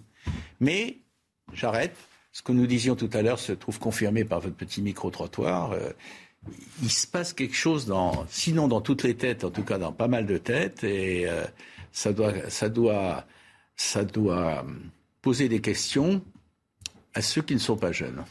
Ce n'est pas représentatif, mais ce ne sont pas des, des cas euh, isolés. Euh, non, non euh, ça, ne sort pas de, ça ne sort pas de nulle part et il faut le, il faut l'entendre. alors après, la jeunesse, c'est le, c'est le, l'esprit libre de tout temps, hein, l'esprit libre, la, la, la, la, volonté effectivement de réussir sa vie, de faire ce qu'on veut, etc. Mais c'est vrai que il y a des paroles fortes en disant, voilà, moi je je veux, des contraintes, mais pas, pas trop, quoi. Ou alors, je veux, j'en veux pas du tout, mais je veux gagner de l'argent. Donc c'est euh, après, après, il y a l'épreuve de la vie, euh, comment les choses, euh, comment les choses évoluent. Mais là, on a sans doute vu des jeunes qui sont étudiants, compte tenu de leur de leur âge supposé. après, vous avez des jeunes qui sont qui sont au taf, qui le sont tout le temps, qui sont. et on a une jeunesse, on a une jeunesse aussi magnifique. Hein. Il faut pas, faut pas jeter euh, l'eau du bain. On a une jeunesse magnifique qui bosse, qui euh, euh, qui travaille. on a eu les étudiants qui ont beaucoup beaucoup souffert pendant le, le Covid, et il y a des étudiants qui bossent pour payer leurs études aussi. Toujours, ça existe même, toujours ça. Même ceux-là, à leur façon, oui, aussi dérangeants soient-ils, ils sont magnifiques. Oui, bah, c'est un discours. Je le dis, c'est pas contradictoire, mais c'est un discours sympathique. Moi, juste, un, juste un mot sur le, le dernier mot et après alors juste un dernier mot sur les jeunes. Je veux dire, les jeunes, c'est pas une classe sociale, c'est un état, c'est un état euh, physique et physiologique. Et je, je pense qu'il faut euh, éviter d'employer le mot jeune à, à, à tout bout de champ, en particulier en désignant, et ça je le dis parce que c'est mon, c'est, je, suis formé pour, j'ai été formé pour ça, en désignant les, des agresseurs et des, et des gens qui vous, qui, qui, qui, qui font des, qui font des, des infractions. Euh, en général, on entend toujours. Ah, c'est un autre sujet. Ouais. Ouais. Un autre sujet ça. Direction l'Assemblée nationale pour notre euh, prochain thème, euh, messieurs. Le texte de loi sur le pouvoir d'achat a été adopté dans la nuit de jeudi à vendredi par 341 voix contre 116 au terme de 4 jours et nuits de débat et avec des députés, il faut le dire, particulièrement dissipés. Si les journées ont été assez éprouvantes, la majorité a dû faire face à des perturbations permanentes qui ont plombé les débats. On regarde euh, le sujet euh, d'Inès Alicane et nous aussi on débat juste après avec, je l'espère, plus de calme qu'à l'Assemblée, messieurs. Alors, alors, silence Alors Oh, ce cri du cœur les nerfs des élus à vif à l'Assemblée nationale. Face aux protestations de la gauche, c'est le député Rassemblement national de la Somme qui a offert une prise de parole assez surprenante, provoquant l'hilarité des membres de son parti. Silence pour la France Des réactions surprenantes au sein de l'Assemblée, des insultes. Dans le parti des oiseaux, elle montre ses ailes. Dans le parti des fachos, elle montre son poil et elle est un rat. Madame la ministre. Mais aussi des attaques plus personnelles. Je vous remercie de mettre le doigt sur un élément personnel de ma vie. Je suis en situation de divorce avec mon mari qui travaille chez Engie. Coup de colère aussi chez les Républicains. C'est Éric Ciotti qui s'en est pris aux tenues relâchées de certains députés à l'Assemblée. Je demande à la présidente de l'Assemblée nationale l'obligation du port de la cravate au sein de l'hémicycle du Palais Bourbon pour empêcher que certains députés, notamment de la France insoumise, se permettent de porter des tenues de plus en plus relâchées. Si certains prennent des libertés vestimentaires, d'autres, c'est avec le règlement, comme la Première ministre Elisabeth Borne, aperçue en train de fumer une cigarette électronique sous son masque en plein hémicycle. Elisabeth Borne aperçue en train de fumer une cigarette électronique euh, sous son masque, ou certains députés qui prennent quelques libertés euh, vestimentaires. Qu'en pensez-vous, François Pupponi? Ancien député. Oui, moi j'ai connu. il y a des moments à l'Assemblée nationale, il y avait des bagarres. Hein. Hmm. Les huissiers d'ailleurs étaient là pour aller séparer les députés. Ça, c'est même il y a même eu en 69 un, duel entre les députés. C'est Gaston de Bon. Bonne époque. Euh, on a connu ça. Euh, c'est pas agréable. Et c'est pas beau, c'est pas un beau spectacle que donne la représentation nationale au pays. Après, pour l'avoir vécu, quand vous êtes dans l'hémicycle, dans une situation de tension, parce qu'on commence tôt le matin, on finit tard le soir, un moment, on oublie où on est. C'est pas bien, façon, je suis pas en train d'excuser ou je suis en train d'expliquer. Et effectivement, ça dérape. Alors là, c'est sur les dérapages. Là, vous parlez des dérapages, de, du spectacle. Euh, sur le, la tenue vestimentaire, par exemple. Sur la tenue vestimentaire. Où effectivement, Madame Borne qui se permet de, de, de, fumer euh, une, cigarette je pense que c'est interdit. Et électronique. sur le, sur le, la tenue vestimentaire, il n'y a pas de règle. Le, seul règlement qu'il y a, c'est euh, on, doit, on ne doit pas avoir la tête couverte. Mais sinon, globalement, on doit, je pense qu'on a l'obligation de se couvrir les manches, voilà. Mais sinon, par exemple, sur le port de la cravate, ça avait été tranché lors du précédent, euh, c'était une, coutume. Et puis lors du la présente mandature, il avait été dit qu'on pouvait, c'est Jean-Luc Mélenchon le premier qui était entré sans cravate. Bon, alors doit-on revenir à une tenue vestimentaire euh, minimum pour les parlementaires? Pourquoi pas Mais en tout cas, aujourd'hui, dans le règlement, bon, moi, pour avoir visité d'autres parlements à l'étranger, sincèrement, il y a des gens qui sont en bras de chemise. Euh, le, problème n'est pas la tenue vestimentaire, point. Le problème, c'est bah, la tenue dans l'hémicycle. Voilà, après, il y, a, se comporte. Il y a un respect du lieu à avoir. Il me semble, la tenue est là aussi pour marquer ce respect. Je veux dire, on va pas à l'Assemblée nationale comme on, va faire ses courses, par exemple, Jean-Michel Fauvergue. Juste, j'ai l'exemple derrière vous, il y a le, député euh, de Tahiti, il vient en costume traditionnel tahitien. Ouais. Bon, donc c'est une, une jupe. Euh, bon, c'est ça ça coutume. Alors ça, sur la question traditionnelle, c'est autre chose. D'accord, mais jusqu'à où va-t-on Voilà, effectivement, jusqu'à où Voilà, mais après, est-ce que sur le port de la cravate, par exemple, Jean-Michel Fauvergue, alors là, vous n'avez pas tous une cravate, hein, effectivement, je, je, je, le vois sur le sur le plateau. Jean-Michel Fauvergue. C'était pas obligé la cravate. mais moi, j'étais euh, j'étais député, député en même temps que, que François euh, la dernière sur la dernière législature. Euh, sur la tenue, euh, j'ai rien à rajouter à ce que dit à ce que dit François. Euh, le règlement, euh, le règlement permet une certaine latitude dans ce domaine-là. Bien sûr qu'il faut respecter, euh, bien sûr qu'il faut respecter les lieux. Non, moi ce qui me, moi ce qui m'énerve, c'est les, les, arguments des uns et des autres pour la tenue, contre la tenue, etc. En particulier, j'ai entendu un, un, un député euh, euh, Nupes qui disait, euh, qui, parlait du, prix des costumes et, et, et, que ça, et, que ça, dénotait une classe sociale différente, etc. En fait, en réalité, vous avez chaque député, y compris de la Nupes, touche, touche 5500 euros par mois, plus 5500 euros de frais. Et dans les frais, il peut, il peut euh, jusqu'à un certain niveau, euh, travailler sur son se, se, payer un, costume ou un vêtement. Ils peuvent mettre les, costumes sur frais. Donc, euh, quand on a euh, 11, 000, 11 000 euros par, par mois, on peut euh, penser euh, acheter un costume. Et il y a des costumes qui sont beaucoup moins chers d'ailleurs que certaines tenues euh, décontractées de marque. Donc c'est ces arguments-là que moi qui me qui m'énervent un peu. Après sur le sur la tenue, à condition de ne pas venir en claquette et en short, quoique euh, il y a des tenues traditionnelles qui, ressemblent à ça. Euh, à ce moment-là, il faut respecter, le, lieu.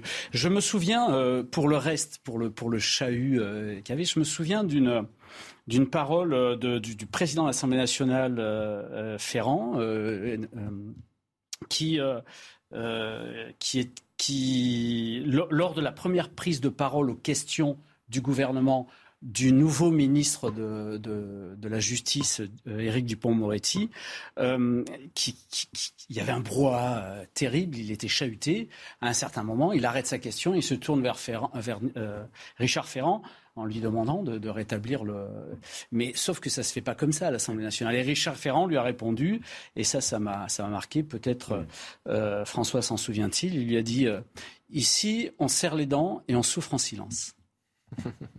Alors, euh, tout à l'heure, dans le sujet d'Inès Alicane, on a pu voir effectivement ces, perturbations euh, au, sein de, l'Assemblée, avec euh, notamment, tout au début du sujet, hein, le député du Rassemblement national, Jean-Philippe Tanguy.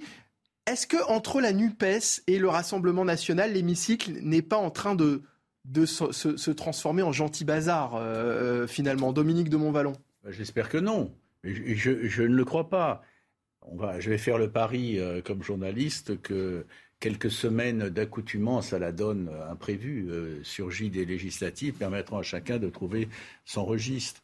Alors, cravate ou pas cravate, euh, je me souviens, un souvenir beaucoup plus ancien, mais de journaliste politique, que je ne pense pas m'égarer, quand Jacques Lang avait abandonné le port de la cravate pour arriver en col Mao. Oh là là, ça fait. Oui, oui, très ancien, mais très smart. Hein, je, je, veux dire, euh, la classe. Hein. Bon, il pouvait aller où que ce soit dans une soirée à Paris avec cet avis-là. Ça avait créé euh, des débats à, l'infini. Est-ce qu'il faut porter une cravate J'en sais rien. Aujourd'hui, je l'ai mis. Je l'ai pas toujours mis ces temps derniers. C'est vrai. Euh, telle ou telle personne euh, non, Parce que vous, non politique. Vous, saviez qu'on allait par, parler non, de la non, cravate. Non, non, je ne le savais pas puisque j'avais déjà, j'étais déjà intervenu, mais ça tombe bien. Voilà, ça tombe bien. Mais, mais attendez, j'en fais pas. Moi, je préfère, je préfère comme citoyen avoir affaire à des députés qui se comportent bien pour défendre avec passion leurs convictions, euh, plutôt que des députés qui seraient, entre guillemets, bien habillés avec cravate, etc. etc. Alors, et sur, Mais sur... ils se comportent pas bien. Ils ça. renvoient, pas tous, pas tous. Hein. Et sur le Mais sujet de, de, de, Jean, de, de Jean-Michel, oui. de Jean-Philippe Tanguy, euh, le député du Rassemblement national qu'on a pu voir au début. Il a, du Moi, j'ai eu le sentiment qu'il avait craqué nerveusement. Il n'a pas à le faire. C'est du spectacle ou il a craqué non, non, non, C'est du spectacle. complètement contre-productif. Oui, c'est un jeune député qui n'a pas l'expérience, il n'a pas à le faire. C'est au président de séance de, de, remettre, de, comme l'a dit Michel à l'heure, il faut serrer les dents, ne rien dire. Éventuellement, on s'arrête de parler quand il y a voilà, trop broie. Exactement. Ça calme les choses. Mais interpeller, enfin, il n'a pas, il a pas tenu, il n'a pas tenu ses nerfs. C'est la présidente de séance de rétablir l'ordre dans l'hémicycle et de laisser les débats se dérouler dans un une espèce. Et s'il y a des ordres, il y a des sanctions mais, possibles. Mais, mais ce n'est pas à lui de le faire. De le faire. Comme ça, je pense qu'il a eu tort. D'ailleurs, il est tombé dans le piège de la NUP, qu'il a poussé à bout et il a craqué. On va écouter, si vous le voulez bien, euh, l'intervention de Charles Sitzenstuhl, qui était invité hier, dont on peut tous dire hein, sur CNews, et qui a réagi, euh, lui, au, à, cette intervention remarquée de ce député Jean-Philippe Tanguy. Écoutez. J'étais absolument consterné. Donc là, on parle d'un élu d'extrême droite, hein, qui est un, des, nouveaux députés du, Rassemblement national, euh, qui s'est effectivement donné en spectacle de mmh. façon absolument pathétique et, et, déplorable à la tribune. Et puis c'est aussi le, le cas, hein, depuis maintenant deux semaines que nous avons vraiment commencé nos travaux, euh, de députés d'extrême gauche, de la France insoumise, qui sont extrêmement agressifs, à, à la limite de l'invective et, et, de l'insulte dans quasiment euh, toute leur prise de, de parole public. Il y a une inflation euh, très importante qu'on n'avait pas vue depuis des décennies. Il y a une guerre aux portes euh, de enfin en Europe, même plus aux portes de l'Europe. Et nous avons des députés d'extrême gauche et d'extrême droite qui font les pitres à l'Assemblée nationale. Je trouve ça déplorable. Voilà, Charles Sitzenstuhl, qui lui est député Renaissance euh, euh, dans le Bas-Rhin et qui était hier l'invité dont on peut tous dire sur, sur CNews. C'est vrai que c'est affligeant ce, ce, spectacle renvoyé euh, aux Français qui, qui attendent des propositions claires en particulier sur ce sujet du pouvoir d'achat qui est très attendu, on, on, on, le sait, qui est un sujet auquel les, les, Français tiennent particulièrement. Vous en pensez quoi, Jean-Michel Fauvergue? Oui, mais les propositions claires, elles ont, elles ont eu lieu, elles ont été, euh, elles, elles, ont été euh, élaborées, elles ont été dites, elles ont été. Mais est-ce que ça aurait pas pu se faire sans ce spectacle? Mais, la, la, la, problématique, c'est que dans, dans l'hémicycle de l'Assemblée nationale, d'abord, vous travaillez beaucoup énormément. Vous passez beaucoup de temps à l'Assemblée nationale, du matin jusqu'au soir très tard. Euh, et donc, à un certain moment, euh, il y a une certaine fatigue qui, qui s'impose aussi. Là, le, le député, euh, je, moi, je ne vais pas défendre ce député-là, mais à un certain moment, il n'a pas fait le pitre, il a, il a perdu ses nerfs, tout simplement. Il a craqué. Voilà, il l'a pas fait volontairement, il a perdu ses nerfs. Bon, ça, ça a fait rire, d'ailleurs, jusque dans son camp. c'est aussi une inexpérience, bien évidemment. Nous, quand on est arrivé en, en 2017, euh, dans, dans, la grosse majorité, euh, on était nombreux à pas voir cette expérience-là, euh, et, certains arrivaient à tenir plus euh, nos nerfs que d'autres. Mais moi, je peux vous, je peux vous dire que le spectacle de l'Assemblée nationale dans, l'hémicycle m'a surpris et m'a et, souvent déçu. Euh, en particulier pendant les questions au gouvernement, où euh, vous entendez des choses qui sont euh, au-delà de l'entendement, qui sont des, des, des, insultes, qui sont des, des, des insultes misogynes quelquefois, qui euh, bon, qu'on n'entend pas à la. C'est pas tout, comme vous venez de le dire, ce n'est pas tout le temps. Euh, du, un craquage. Oui, oui, mais... Il y a une volonté des fois de faire ah, le spectacle, il y a une volonté de faire rire, il y a une volonté a, de, de faire le pitre. Sûr. Il y a deux choses. Il y a François une stratégie, on voit bien de la NUP, du PES, de, de dystériser le débat. De LFI surtout. De LFI, LFI, surtout. E, de LFI surtout. E, LFI, ouais. Dystériser le débat, de provoquer, d'insulter, de menacer. Envers des députés qui n'ont pas forcément l'expérience et qui vont craquer. Bon, parce que eux, ce qu'ils veulent, c'est bloquer le système. C'est montrer que ça ne peut pas fonctionner parce qu'ils sont convaincus qu'ils sont dans une logique de prise de pouvoir et qu'ils vont pouvoir y arriver. Et qu'en poussant le système à, une situation où il ne fonctionne plus, bah, ils espèrent pouvoir un jour gagner. Bon. Donc c'est une stratégie de leur part. Et en face, si vous avez des députés inexpérimentés, ce qui est le cas pour un certain nombre de, des nouveaux, euh, on ne tient pas. Et c'est vrai que se faire insulter pendant des heures et des heures, parce que des fois ça dure des heures et des heures d'insultes. Ça commence le matin à 9h et à minuit, vous continuez à vous faire insulter. Il y en a qui tiennent pas. Bon, il y en a qui réagissent. Et là, moi, peut-être depuis le début de, de cette mandature, je pense que ça ne pourra pas tenir c'est qu'à physiquement, ça ne pourra pas tenir. Il y aura des clashs, il y aura des, il y aura des psychodrames, il y aura des blocages. Et donc, je sais pas, mais on ne tiendra pas comme ça cinq ans. En tout cas, j'en suis euh, convaincu. Alors, vous nous parlez effectivement de ce contexte euh, politique avec la présence du Rassemblement national et de la France insoumise. Est-ce que dans ce contexte-là, selon vous, l'Assemblée nationale pourra retrouver ces lettres de, noblesse. A priori, vous, vous pensez que ça n'arrivera pas, qu'on va pas pouvoir tenir comme ça très longtemps Moi, je pense qu'on ne peut pas tenir. parce que je pense qu'il y a un groupe, en particulier le groupe LFI, qui ne veut pas que ça tienne. Et qu'en face... ils, veulent, on, en parlait tout à l'heure avec Dominique de Montvalon, ils, veulent créer le bazar finalement. Ils veulent, créer le bazar, créer le bazar. pour montrer que ces institutions, en fait, ne fonctionnent plus et qu'il faut passer à autre chose. Mais c'est la stratégie de Mélenchon depuis, euh, depuis des années. Hein. C'est, c'est pas nouveau. Enfin, donc il y a une vraie stratégie derrière de de, de, de, créer le chaos pour dire il faut changer. Et lui, il a toujours été, par exemple, pour la 6 République en disant ça ne peut plus fonctionner. Ça ne peut plus fonctionner. Dominique de Montvalon euh, je suis assez d'accord avec votre, enfin, je suis partiellement d'accord avec votre pronostic, euh, avec votre analyse, totalement d'accord, le pronostic assez largement. Mais il faut bien mesurer que si ça devait continuer comme ça, c'est insupportable pour les députés qui sont réunis et qui, et qui craquent les uns après les autres et, qui ont le sentiment que, que l'image qu'ils renvoient, de, qui est renvoyée de leur assemblée, là où ils travaillent, devient affolante, enfin, et, et négative. Mais ceux qui font ça, les Français les regardent. Alors je ne dis pas qu'ils sont devant leur écran en permanence, etc. Ils les regardent. Ils, ils, les, ils, les, ils ne le comprennent pas ils se révoltent et à la fin, ils les jugent. Autrement dit, ceux qui s'amusent, vous avez repris le mot, euh, à créer le bazar, il faut qu'ils sachent que l'effet boomerang, ça existe. D'autant qu'ils ne votent pas. Jean-Michel Fauvergue, un dernier mot, alors très court. D'autant qu'ils ne votent, pas des lois très importantes comme ça qui vont au secours du pouvoir d'achat des Français. Ça. Et ça, ils le savent et il n'y a que qui ne le sont dans une autre logique. Et ça, c'est un problème. Une autre logique. Euh, merci beaucoup, Dominique de Montvalon, d'avoir été avec nous, éditorialiste euh, politique. Jean-Michel Fauvergue, cofondateur Initiative Sécurité Intérieure et François Pupponi, ancien euh, député. Dans la deuxième partie de la belle équipe du week-end, nous reviendrons sur la sécurité autour des Jeux Olympiques 2024. La France est-elle en mesure d'assurer la sécurité de cet événement? On en discute dans un instant pour la suite de la belle équipe du week-end en direct évidemment sur CNews. Restez avec nous, à tout de suite. De retour sur CNews, merci de votre fidélité. Bienvenue dans la deuxième partie de notre belle équipe du week-end.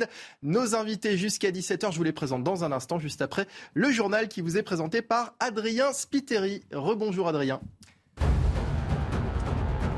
Rebonjour Mickaël, plus de 800 km d'embouteillage sur les grands axes routiers. Bison Futé prévoit du rouge aujourd'hui dans le sens des départs et même du noir pour la région Auvergne-Rhône-Alpes.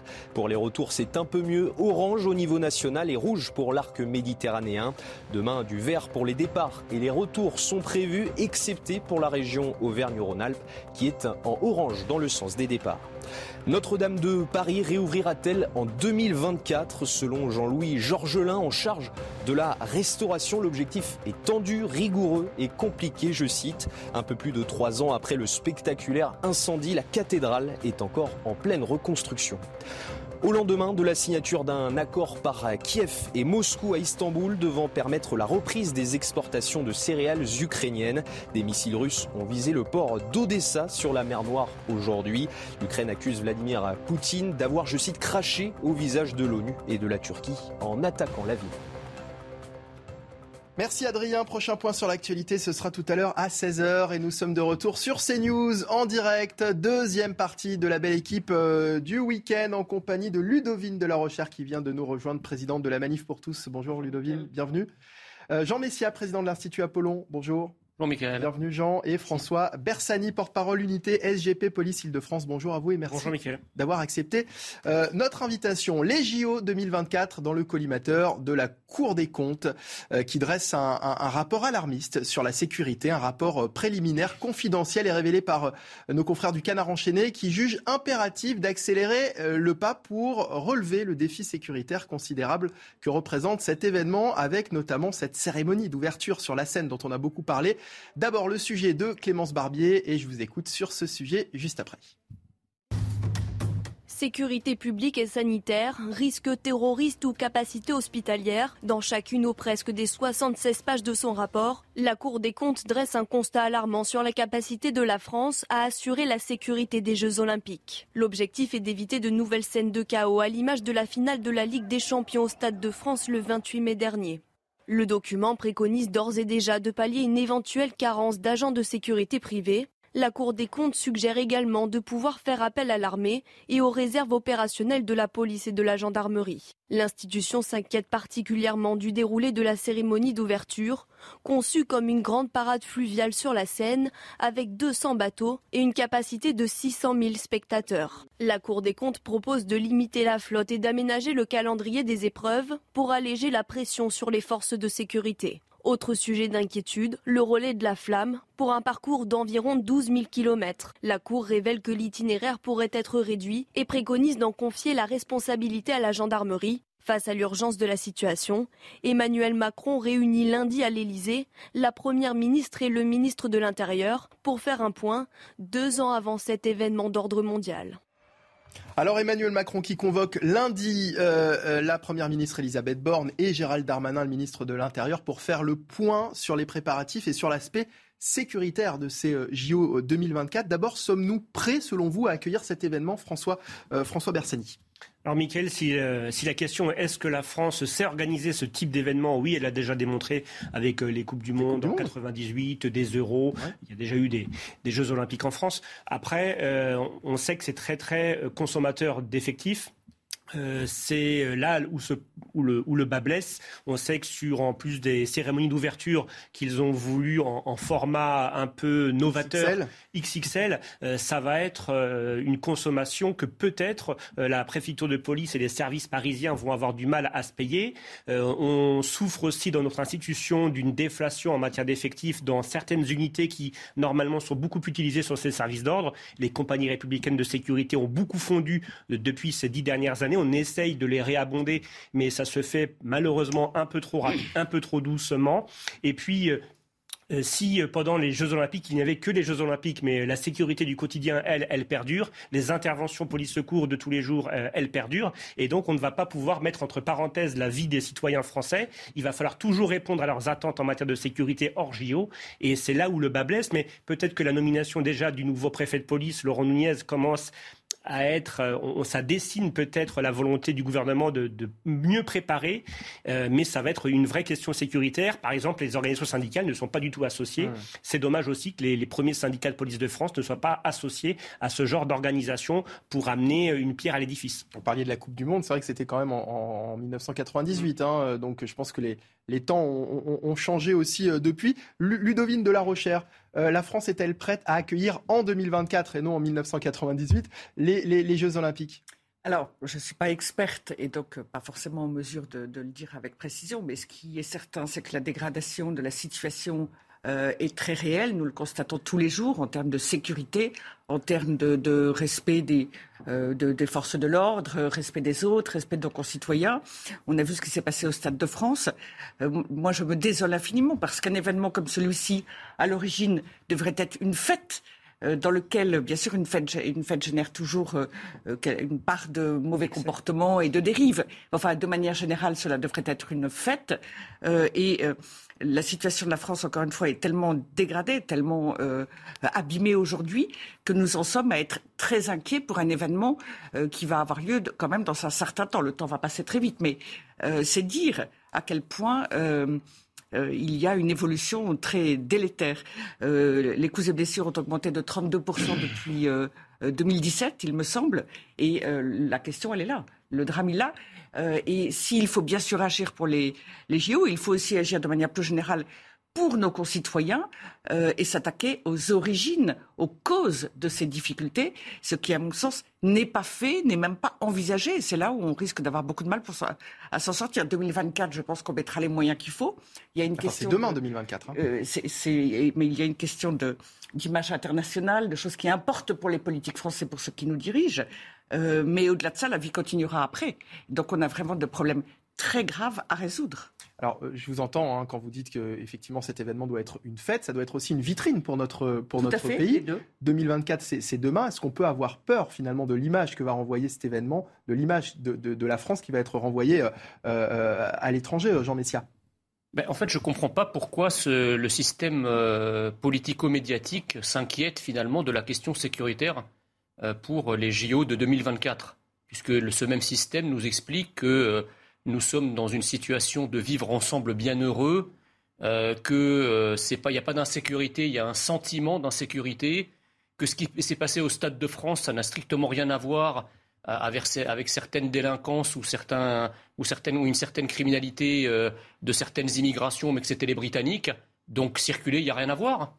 C'est quoi le problème? On ferait mieux, par exemple, de s'occuper du dérapage budgétaire du coût de ces, de ces euh, JO, puisqu'on est à 8 milliards alors qu'il y avait 6,8 milliards de prévus initialement. Donc je ne vois pas où est le problème. Maintenant, si on, si on, passe le, mauvais esprit, bien entendu que c'est très inquiétant, parce que qu'est-ce qui va se passer? Évidemment, vous allez avoir des centaines de milliers de personnes. On, prévoit, je crois, 600 000 personnes pour la cérémonie d'ouverture. Euh, ça, va, occasionner, évidemment, une occasion pour tous les prédateurs qui sont dans les faubourgs de la capitale pour venir euh, fondre euh, effectivement, en tout cas pour tenter de venir fondre sur les touristes, les participants, comme ça s'est passé au Stade de France. Donc ça, c'est un premier risque. Euh, donc tous les touristes californiens, puisqu'ils viennent de la Californie dans le, dans le 93, risquent de venir effectivement dépouiller et agresser, comme on l'a vu au, Stade de France. La deuxième chose, c'est que il va y, évidemment y avoir une réponse massive en termes sécuritaires, c'est-à-dire que toutes les forces de l'ordre, et la Cour des comptes vient de le confirmer, vont être mobilisées sur la capitale. Mais qu'est-ce qui va se passer? Il va y avoir un effet d'aspiration des forces de sécurité du reste du territoire qui sera, lui, pour le coup, livré euh, pieds et poings liés presque à la racaille. Donc c'est très, très, compliqué comme Est-ce que le fait de se poser finalement la question sur ce plateau, le fait que la Cour des comptes dresse ce rapport et par conséquent le fait, le fait qu'on puisse douter de la capacité de notre pays à accueillir un tel événement n'est pas déjà le signe d'un certain dysfonctionnement euh, François Bersani? Le, dysfonctionnement, c'est euh, l'absence de prospective totale au niveau du ministère de l'Intérieur sur les forces, euh, les forces en présence. Comme le dit Jean Messia, euh, on a souvent un langage qui pourrait laisser entendre qu'on ait suffisamment de forces de sécurité intérieure en France. Il faut toujours rappeler un chiffre. sur les 27 pays de, l'Union européenne, nous sommes le 15e pays en nombre de policiers pour 100 000 habitants. nous sommes autour de 326 policiers pour 100 000 habitants. Il faut savoir que les huit premiers pays européens, ils sont au-dessus de 400. Euh, il faut rappeler peut-être que la Slovaquie est à 410 euh, policiers pour 100 000 habitants, l'Italie à 450, la Croatie à 490, Malte à 505. Donc forcément, euh, pourtant ce ne sont pas des pays que j'ai pris à, l'autre bout du, du, globe et du continent, ce sont des pays européens. Donc comme on n'a pas anticipé, comme il y a pas d'anticipation au niveau du ministère. On se retrouve aujourd'hui à, à, à, pas J-2, mais à N-2, en disant ah oui, euh, on a un trou dans la raquette. Mais euh, en effet, quand on veut en plus faire des choses d'envergure, euh, un peu prétentieux comme la cérémonie d'ouverture, eh bien encore faut-il avoir les forces en face. Et comme le dit Jean Messia, il n'est pas question, on va déshabiller Pierre pour habiller Paul. Ah que va-t-il se passer si là où on a déshabillé Paul, on a des problèmes prégnants de sécurité? Parce qu'en plus, les Jeux Olympiques, certes, il y aura le problème de délinquance, mais il y aura toutes les interventions euh, de secours aux personnes conjointes pompiers-police qui sont liées à une foule de, une foule de touristes euh, venus d'étrangers ou même de, des quatre coins de la France. Donc attention, attention, nous on tire en effet la sonnette mmh. d'alarme, il faut s'y pencher sérieusement. Alors il y a la sécurité et puis il y a l'ambition de ce qu'on attend euh, d'un tel événement, de ce que le président euh, de la République attend, avec euh, notamment, vous en parliez, cette grande parade fluviale qui doit faire office de cérémonie d'ouverture. ça, c'est l'ambition. Et puis il y a la réalité de ce qui est faisable ou de, ce qui ne l'est pas. Concrètement, pourquoi est-ce que cette cérémonie d'ouverture inquiète autant, Ludovine de la Rochère? Alors d'abord, je pense que ce qui s'est passé au Stade de France a été révélateur. tout d'un coup, tout le monde a découvert l'ampleur de nos difficultés, de nos insuffisances. Gérald Darmanin a d'abord été dans le déni, comme le rappelait Jean Messia. Il a d'abord dit sur les supporters britanniques. Euh, tout comme il disait, en effet, euh, vous êtes dans le ressenti d'une certaine violence. Et euh, donc là, il y a quand même une prise de conscience. Et vous voyez les images, hein, les, images, justement du, du, stade de France. Absolument, l'inquiétude, elle, est, elle est très large. C'était le 28 mai dernier. Et, euh, mais il y a une autre affaire dans l'affaire, c'est qu'au final, sur tous ces, tous ces délinquants euh, qui sont venus détrousser euh, les, ceux qui venaient assister au match, finalement, il n'y en a que quatre qui, sont, qui vont avoir des procédures judiciaires parce que il y avait eu peu d'interpellations et toutes celles qui ont eu lieu, finalement, ont été annulées pour vice de forme. Donc, au total, quatre personnes seulement poursuivies suite à ce qui s'est passé au Stade de France. Le sentiment d'impunité que nous connaissons en France, autant vous dire qu'après euh, ce qui s'est passé là au Stade de France et les suites, on peut imaginer qu'il est tel euh, euh, que pour ce qui est des JO de 2024, il y a en plus cette inquiétude de cette impression d'impunité que nous connaissons sur le territoire en général et qui, là, même face à des événements comme le Stade de France, euh, en ressort aussi. Alors ça, c'est le Stade de France. C'était la finale de la, Ligue des Champions, c'était en, mai dernier. Moi, je voudrais vraiment qu'on s'attarde sur, sur, sur ces JO de 2024, sur cette euh, cérémonie d'ouverture qui inquiète. Il était prévu dans le projet initial une armada de 200 bateaux, de, de 600 000 spectateurs. Vous en parliez, euh, Jean Messia, tout à l'heure. Le rapport de la Cour des comptes suggère de réduire cette flotte. C'est une suggestion qui, vous paraît raisonnable? Bah, Qui me paraît raisonnable, non, parce que d'habitude... Euh, comme disait le général de Gaulle, l'intendant suit. Donc il y a l'ambition politique, en l'occurrence là c'est une ambition sportive, mais on peut décliner euh, cette problématique sur l'ensemble des domaines. Et effectivement, l'intendance doit suivre. Or là, le problème, c'est qu'on inverse, c'est-à-dire qu'on part de l'intendance et on essaye de ramener l'ambition politique pour la dimensionner en quelque sorte. Non, mais c'est pas le rôle euh, de l'intendance justement de dire bon bah là vous l'ambition 600 000 spectateurs, de, de 200 bateaux, c'est trop. Écoutez, moi je suis suffisamment âgé pour avoir assisté au bicentenaire de la Révolution française en 1989. J'ai pas souvenir, alors que c'était également un spectacle grandiose, euh, j'ai pas souvenir, si vous voulez, qu'à l'époque, la question nécessairement de la sécurité euh, se soit posée euh, dans les termes avec lesquels euh, elle se pose aujourd'hui. Donc on voit bien qu'aujourd'hui, nous sommes face à une problématique sécuritaire qui est, qui est exorbitante du droit commun que nous avons connu ces, dernières décennies, si vous voulez. voilà, donc il faut bien sûr, c'est quand même les JO de 2024, enfin, en tout cas en, les, les, les, comment dire, des Jeux Olympiques, euh, c'est quand même quelque chose d'assez important dans l'histoire d'un pays. On n'organise pas des Jeux Olympiques une fois tous les quatre matins. Donc là, c'est Paris qui, qui, les accueille, en tout cas la France. Euh, il faut évidemment faire honneur à cette, à cette compétition parce que si on n'a pas les moyens, si vous voulez, euh, ni de garantir la sécurité des gens, c'est d'ailleurs exactement ce qui s'est passé au Stade de mmh. France. le président de la République s'est empressé de vouloir organiser cette compétition euh, euh, en, France, au Stade de France. Et évidemment, là, pour le coup, l'intendance n'a pas suivi parce que le temps qui était imparti pour sa, pour sa préparation était extrêmement ténu. Là, on n'est pas dans ce genre de cas de figure. Les choses sont, sont prévues depuis, tout, depuis longtemps. on a le temps de, de, tout préparer, tant sur le plan de l'infrastructure sportive, sur le plan également de, de la sécurité. Mais quand vous avez un déni, Jean Messia, alors c'est ça le problème. Déni sur la sécurité. Le, problème, il est là. C'est-à-dire. On comprend bien qu'en en fait, on n'est pas prêt sur le plan de la sécurité. Exactement juste un dernier mot. C'est-à-dire qu'effectivement, là, euh, on a un déni sur, le, sur, la sécurité. On ne veut pas voir, en fait, qu'il y a. Prenez par exemple les, les, médias de ces derniers jours, toutes les problématiques qui ont été abordées sur les plateaux de CNews, à savoir l'affaire des policiers agressés à Lyon, aussi bien que les machettes à Montpellier, les médias, euh, les autres médias n'en parlent quasiment pas parce qu'ils sont gênés. Ça va à l'encontre de la propagande diversitaire, de la propagande pro-migrants. Et évidemment, quand, un réel contraire fait éruption, ben, ils mettent tout ça sur le tapis en n'en parlant pas ou en ne désignant pas l'origine des coupables. François Bersani. Juste sur un plan technique, oui, la difficulté la réside sur l'organisation de la cérémonie d'ouverture sur, euh, sur un plan d'eau, donc sur la scène. Euh, la plupart des autres cérémonies d'ouverture de Jeux Olympiques étaient souvent en milieu fermé, donc dans des, dans des stades euh, principalement, ou vraiment dans des, cœurs de, dans des cœurs de ville. Donc là, pour vouloir le faire sur un fleuve, le vouloir le faire sur 10 à 15 km de, long, ça nécessite par exemple des services de police de la brigade fluviale, sauf que la brigade fluviale a, beaucoup perdu en, en moyens. Hein, que ce soit matériel ou, personnel. Euh, il faut aussi faire du, jalonnement, euh, du jalonnement le long, des quais, donc sur 10, 12, 15 kilomètres. Et il y a en fait toute une organisation. pareil, on a pris beaucoup de retard sur l'utilisation des drones avec les, des lois comme la loi de sécurité globale qui avait été maintes fois euh, censurée. Donc on a pris du retard. Maintenant, bien sûr, en deux ans, si on a un vrai monsieur Jeux Olympiques en matière de sécurité qui sort euh, du dispositif actuel et euh, auprès du préfet de police ou auprès d'une autre organisation du ministère de l'Intérieur. Mais en effet, il faut que cette personne, aujourd'hui, vraiment surgisse dans le débat public et euh, qu'on cadre les choses très rapidement. Alors ce matin, je voudrais qu'on écoute Pierre-Henri Dumont, qui est député LR du Pas-de-Calais et secrétaire adjoint des Républicains. Il était l'invité de, l'interview politique d'Élodie Huchard dans la matinale week-end de CNews.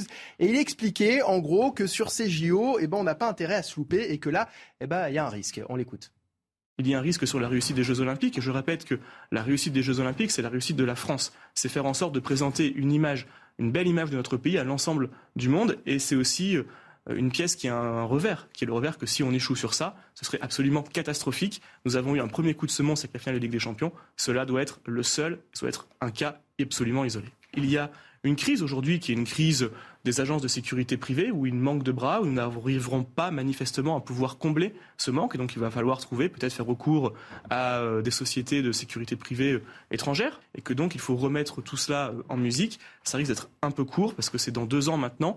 Henri Dumont, interrogé sur CNews ce matin, faire appel à des sociétés de sécurité privée étrangères, est-ce que ça pourrait être une solution, François Bersani? Alors le, fameux continuum de sécurité hein, qui est prôné par l'État, à savoir associer euh, les, forces de sécurité étatiques, hein, police, gendarmerie, avec les polices municipales ou les sociétés de sécurité privées, euh, françaises ou étrangères, peu, peu importe. Eh bien ça, pour l'instant, on est vraiment sur des mots, puisqu'on a bien vu, par exemple, que sur le, Stade de France, euh, ce partenariat avec le consortium du Stade de France, avec les, les sécurités privées des stadiers, ça, ne, ça, ne fonctionne, ça fonctionnait mal. Il faut savoir, manger, surtout dans ces sociétés. Hein. Il faut savoir que le nombre nombre de toute façon d'agents de sécurité privés est pas suffisamment élevé. En plus, on est, on est sur des gens qui travaillent un peu comme des extras, c'est-à-dire qui travaillent à la journée, à l'heure. Donc il n'y a pas de professionnalisation actuellement ou une très faible professionnalisation euh, des acteurs de la sécurité privée, même si on a créé un CNAPS, donc c'est un organe national, un organe étatique qui est censé euh, encadrer les choses, mais on a beaucoup de retard sur la sécurité privée par rapport à d'autres pays comme le comme l'Italie, l'Espagne, qui euh, ont déjà beaucoup délégué aux sociétés privées. Un dernier mot, Ludovine de la Recherche, si vous faites 30 secondes. Ça va être très court. Moi, j'ai organisé des événements dans l'espace public parisien d'un million de personnes, avec parfois trois cortèges parcourant toute la ville, avec l'aide de 5000 bénévoles, 5000 volontaires. Ce que je veux dire par là, c'est que euh, ces volontaires, en l'occurrence, n'étaient pas des grands professionnels, et là c'est un peu différent, mais néanmoins, le public qui venait était un public euh, euh, visiblement euh, bien élevé, euh, qui savait se tenir et qui n'a pas démoli Paris. Le problème, encore une fois, c'est euh, un certain nombre de personnes qui sont présentes sur notre territoire et qui ont qui croient pouvoir faire. Alors on, arrête on, arrête avec les JO. On va continuer à parler de sécurité ou plutôt d'insécurité dans un instant pour la suite de la belle équipe du week-end, toujours en compagnie de Ludovine de la Rochère, de Jean Messia et de François Bersani. Vous restez avec nous. On se retrouve juste après la pub en direct sur CNews, bien évidemment. À tout de suite. La belle équipe du week-end sur CNews en direct jusqu'à 17h en compagnie de Ludovine de la Rochère, de Jean Messia, de François Bersani. On va parler d'insécurité dans un instant, mais d'abord, il est 16h, il est l'heure de retrouver Adrien Spiteri pour le journal. Rebonsoir Adrien. Bonsoir. Les députés rejettent de peu une taxe sur les super profits des grandes entreprises. Les amendements proposés par la NUPES et le Rassemblement national ont recueilli 96 votes pour et 114 contre. Les députés de l'opposition souhaitaient une taxe exceptionnelle de 25% sur les super profits des différentes sociétés pétrolières, de transport maritime et concessionnaires d'autoroutes. Écoutez justement cet échange entre le ministre de l'économie Bruno Le Maire et Mathilde panneaux au sujet des profits de Total. Total a proposé une remise de 20 centimes d'euros par litre de carburant au mois de septembre, 20 centimes au mois d'octobre, 10 centimes au mois de novembre, 10 centimes au mois de décembre. Combien est-ce que cela va coûter à Total un demi-milliard d'euros, c'est-à-dire plus que le revenu de la taxe. Nous rendons plus d'argent aux Français et nous le rendons tout de suite grâce à cette victoire collective, grâce à cet engagement total. C'est tout de suite, maintenant, que les Français vont avoir de l'argent dans les poches. Ce n'est acceptable pour personne de comprendre que l'ensemble du peuple est en train de souffrir quand Total Énergie notamment est en train de se gaver. Et ne me parlez pas d'une PME. Lorsqu'on voit que Total a fait 16 milliards de bénéfices, a donné 8,8 milliards à ses actionnaires, c'est à augmenter son, salaire de 50% pour être à 5,9 millions, excusez-moi du peu, et de ceux qui prendraient des risques. On a eu un, numéro vraiment indécent entre le, lobbying, et euh, la défense de la Macronie. Sincèrement, remarque, c'est peut-être la même chose. Mais ce qui m'inquiète beaucoup, monsieur le maire, c'est que j'ai l'impression que je ne sais pas si vous savez si ce que Total vous a dit est vrai ou si ce que Total vous a dit est faux. Si vous dites que Total a fait 7 milliards de pertes en 2020, je vous informe, monsieur le maire, que ces pertes sont uniquement dues à des dépréciations d'actifs. Hors dépréciation d'actifs, Total, même en 2020, même quand le pétrole avait réussi à être négatif sur les cours internationaux, avait réussi à faire 4 milliards d'euros de bénéfices sur ses profits tant, tant il pompe les Français depuis tant d'années. Le problème de la pénurie de main-d'œuvre toujours au cœur des préoccupations des restaurateurs, principalement en cette période estivale. Alors les restaurateurs se tournent vers les jeunes, pas toujours réceptifs. Nous sommes justement allés leur demander quel était leur job idéal. Écoutez leur réponse. L'emploi idéal pour moi, c'est simplement mon avis, c'est de pouvoir faire ce qu'on veut, où on veut et quand on veut. C'est-à-dire d'avoir l'emploi euh, qu'on désire, de pouvoir travailler le temps qu'on veut et de faire euh, ce qu'on veut. Un travail qui rémunère bien déjà dans un premier temps et puis qui, qui permet euh, une certaine liberté, qui permet une autonomie aussi, pas être sous l'égide sous de quelqu'un. Pour moi, l'emploi idéal, ce serait de pouvoir bosser tout en ayant un temps euh, personnel, de pouvoir choisir son temps de travail, de pouvoir euh, euh, faire des activités à côté. Je cherche quelque chose qui me donne envie de me lever le matin, qui prend pas toutes mes journées, qui n'est pas forcément gagné, ou plutôt quand je le fais, j'ai envie d'être là et je sais pourquoi je le fais. Et puis le Paris Saint-Germain a remporté son deuxième match amical lors de sa tournée de pré-saison au Japon. Les hommes de Christophe Galtier ont battu les Urawa Red Diamonds 3-0 grâce à des buts de Pablo Sarabia, Kylian Mbappé et Arnaud Kalimondo.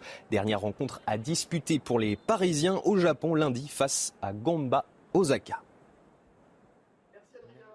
Euh, prochain point sur l'actualité avec vous, ce sera dans une demi-heure. Et dans l'actualité, euh, toujours en Gironde, 10 hein, 000 personnes ont pu regagner leur domicile la nuit dernière. Depuis euh, les premiers incendies il y a 11 jours, 36 000 personnes au total ont dû quitter leur habitation. Marine Sabourin, vous êtes actuellement à Saint-Symphorien, à une vingtaine de minutes de, de Landiras, où les habitants sont, je l'imagine, soulagés. Oui, tout à fait euh, soulagé, Mickaël. Alors, à notre grand étonnement, il n'y a pas grand monde. Hein. Comme vous pouvez le voir sur les images de Solène Boulan, on sait depuis 14 heures qu'ils peuvent réintégrer leur domicile. Mais le peu de personnes qu'on a croisées, eh ce sont essentiellement euh, des bénévoles. Alors, on est avec euh, Gabriel. Gabriel qui vient de rentrer chez lui. Comment s'est passé votre retour, Gabriel? Très sportif, vraiment très sportif, parce qu'on a dû s'activer à quitter euh, dès qu'on a vu le message publié par la mairie sur Facebook. Donc on a dû entièrement tout déménager. Et alors, comment s'est passée euh, votre évacuation en début de semaine? Euh, bah, On avait euh, pris l'initiative de partir en avance. Mais quand on a su que, Saint-Symphorien s'était évacué, bah, on s'est dit, allez hop, c'est reparti. Hein. Parce qu'on on était parti trois jours avant, donc on s'est dit, ça va encore être allongé. on s'est dit que ça allait être difficile. Alors, euh, comme la famille euh, de Gabriel, il y a euh, encore 5000 personnes qui vont pouvoir rentrer chez elles. En revanche, pour trois communes, cela va être beaucoup plus compliqué au, niveau du quartier de Guillos, puisque 1500 personnes ne pourront pas rentrer chez elles avant lundi. Merci Marine Sabourin, à Saint-Symphorien, à, une vingtaine de, minutes donc de, Landiras. Vous restez sur place pour nous tenir informés. S'il y a un peu plus de mouvement aussi, hein, parce que j'imagine que les, habitants vont arriver progressivement, Marine. Oui, tout à fait. Alors, ce qu'on sait pour l'instant, eh bien, c'est que Pardon. Donc euh, oui, depuis, donc, depuis tout à l'heure, on est arrivé aux alentours de 15 h On a vu très peu de monde parce que ce qui est étonnant, c'est qu'il y a beaucoup de personnes qui sont euh, restées euh, chez elles. Et donc là, on, attend un petit peu de voir les, les habitants qui vont arriver au compte-gouttes, je pense. Merci beaucoup euh, Marine euh, Sabourin. Euh, dans le reste de l'actualité, on va évidemment parler avec nos invités pour la suite de la belle équipe du week-end de cette fusillade qui a eu lieu en début de semaine dans le 11e arrondissement de Paris, qui a fait un mort et quatre blessés. Jeudi, un homme a également été tué par balle à Nanterre en pleine journée ces derniers temps. Les actes de violence semblent se multiplier, des règlements de compte souvent et, un niveau de, barbarie de plus en plus intense. Il y a également eu cette rixe à la machette à Montpellier mardi. notre société est-elle de plus en plus violente? C'est la question que j'ai envie de, vous poser cet après-midi. Jean Messia. Bah, notre société est évidemment de plus en plus violente. Vous savez, moi je, vis en France depuis plusieurs dizaines d'années et ça s'est vu à vue d'œil. Enfin, moi, la France dans laquelle je suis arrivé au tournant, la fin des années 70, tournant des années 80, euh, elle n'a plus rien à voir finalement avec la France dans laquelle je vis aujourd'hui. Alors il y a des bons côtés des choses, les évolutions technologiques, etc. Puis il y a des mauvais, côtés. Euh, les mauvais côtés, c'est effectivement cet ensauvagement, cette insécurité, euh, ce changement de population qui se traduit par un changement démographique. Alors l'idéologie dominante depuis une quarantaine d'années ne cesse de nous expliquer les vertus de l'hétérogénéité d'une population. Euh, les vertus du métissage, les vertus de l'immigration. Euh, l'immigration est toujours et partout perçue comme une chance, comme un enrichissement, etc. Euh, sauf que là, on s'aperçoit que ce n'est pas le cas. Enfin, quand vous allez dans d'autres pays, notamment des pays comme la République tchèque, comme la Pologne, comme la Hongrie, où les populations sont encore très homogènes, ce sont aussi des sociétés beaucoup plus pacifiques que les nôtres, beaucoup plus pacifiées que les nôtres. Il n'y a pas cet ensauvagement à la machette, au couteau, à la kalachnikov euh, dans, laquelle nous, dans laquelle nous vivons tous les, au quotidien euh, en France. Donc il y a aussi une vertu à l'homogénéité. Alors moi je ne parle pas d'une homogénéité ethnique ou raciale, je parle d'une homogénéité culturelle. Ça s'appelle justement l'assimilation. C'est qu'un pays qui ne peut pas assimiler à sa propre culture des gens provenant euh, de l'étranger et sur des générations, c'est un pays qui doit arrêter l'immigration d'une part et, qui, et pour ceux qui euh, soit euh, ne foutent rien, soit foutent le bordel, soit les deux, eh bien, des charters pour les euh, expulser hors, de France. Si, parce que... si je vous entends, Jean Messia, donc l'immigration serait une des raisons de, cette hausse des violences de, notre société. Aujourd'hui, la composante immigrée de certaines immigrations dans la délinquance et la criminalité est une composante majoritaire. Il n'y a qu'à demander aux forces de l'ordre qui sont sur le terrain euh, de nous faire des statistiques, même visuelles, des personnes qu'ils appréhendent au quotidien dans les actes de délinquance et de criminalité. Je ne dis pas que c'est évidemment la seule euh, origine, mais c'est quand même une, composante très très importante. Alors je ne dis pas que s'il n'y avait pas eu d'immigration, on n'aurait pas de criminalité. Bien sûr qu'il y a un demi-siècle, quand l'immigration n'était pas la même, la France, il y avait de la violence, il y avait des délinquants, des criminels, bien évidemment. Les règlements de compte ne datent pas d'hier. Hein. ne datent pas d'hier, bien sûr, mais c'est plus à la fois leur multiplication, leur nombre, leur fréquence que euh, euh, certaines immigrations euh, apportent. Et j'insiste en disant que comme l'État n'agit pas contre ces éléments provenant de certaines immigrations, c'est l'État qui pousse à l'amalgame. Parce que tout le monde sait très bien qu'au sein de ces immigrations, vous avez des Maghrébins, des Subsahariens, des Moyen-Orientaux qui sont des gens formidables, qui travaillent, qui payent leurs impôts, qui respectent nos lois, qui respectent nos cultures. Mais comme on ne veut pas agir contre ces minorités, eh bien l'amalgame est jeté sur toutes ces immigrations-là. Donc il faut avoir la main ferme et non pas la main moite euh, dans euh, la mise hors d'état de nuire de ces éléments perturbateurs. Ludovine de la Rochère. Alors, euh, j'allais euh, rebondir sur ce propos en soulignant que euh, on nous explique tous les jours que les personnes qui ont été, les personnes étrangères qui sont sur le sol français, qui ont commis des délits, ne peuvent pas être renvoyées dans leur pays parce que les pays dont ils sont originaires ne veulent pas les reprendre chez eux. Alors, il y a une seule solution dans ce cas-là, c'est de ne pas les accepter, qu'on ne les laisse pas arriver sur le territoire français. Puisqu'en cas de problème, ils ne peuvent pas repartir, eh bien, ils ne devraient plus pouvoir arriver. Le fait est que euh, effectivement, il y a des générations d'immigrés et des, euh, immigrés euh, de, de, différentes origines qui travaillent, qui rendent service, qui sont efficaces, qui sont éduqués, formidables. Euh, mais l'ampleur de l'immigration fait qu'à un moment donné, et on le voit très bien, nous n'avons plus la capacité d'intégrer. Et cela fait déjà plusieurs années. Ça, c'est un deuxième axe. Le troisième, c'est qu'il y a certes l'immigration, euh, qui veut dire aussi des cultures très différentes, euh, qui finalement n'arrivent pas à, se, à vivre pacifiquement, agréablement et facilement ensemble. les différences de culture sont inédites, nouvelles. Quand on nous dit tout le temps la France est une terre d'immigration, d'abord c'est faux.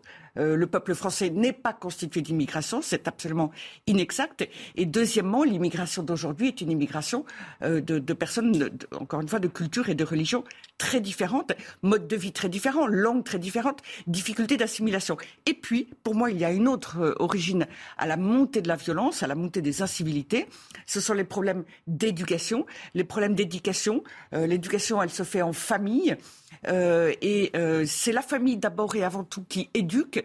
Et quand on croit que c'est l'école et donc l'État qui pourra éduquer, c'est une erreur magistrale. Si l'éducation nationale a tant de mal euh, aujourd'hui, c'est aussi parce que dans les familles, on a de plus en plus de mal à éduquer et que l'État ne soutient plus, ou en tout cas beaucoup moins les familles, puisqu'il a cru qu'il pouvait prendre la place des parents. Pour quelle raison Il y a une très grande défiance vis-à-vis des parents de la part de l'État. Et ça, c'est gravissime. Pourquoi est-ce qu'on n'arrive plus à, éduquer les, enfants, les jeunes, Ludovine de la Roche Alors, je pense qu'il y a toutes sortes de raisons. D'abord, les familles euh, sont confrontées à bien davantage de difficultés matérielles. Et d'ailleurs, euh, la déconstruction de la politique familiale a amené à une chute de la natalité très nette depuis 2015. Alors que l'on prétendait que la politique familiale n'avait pas d'impact, on voit bien qu'en fait, elle a un impact. C'est la première des choses.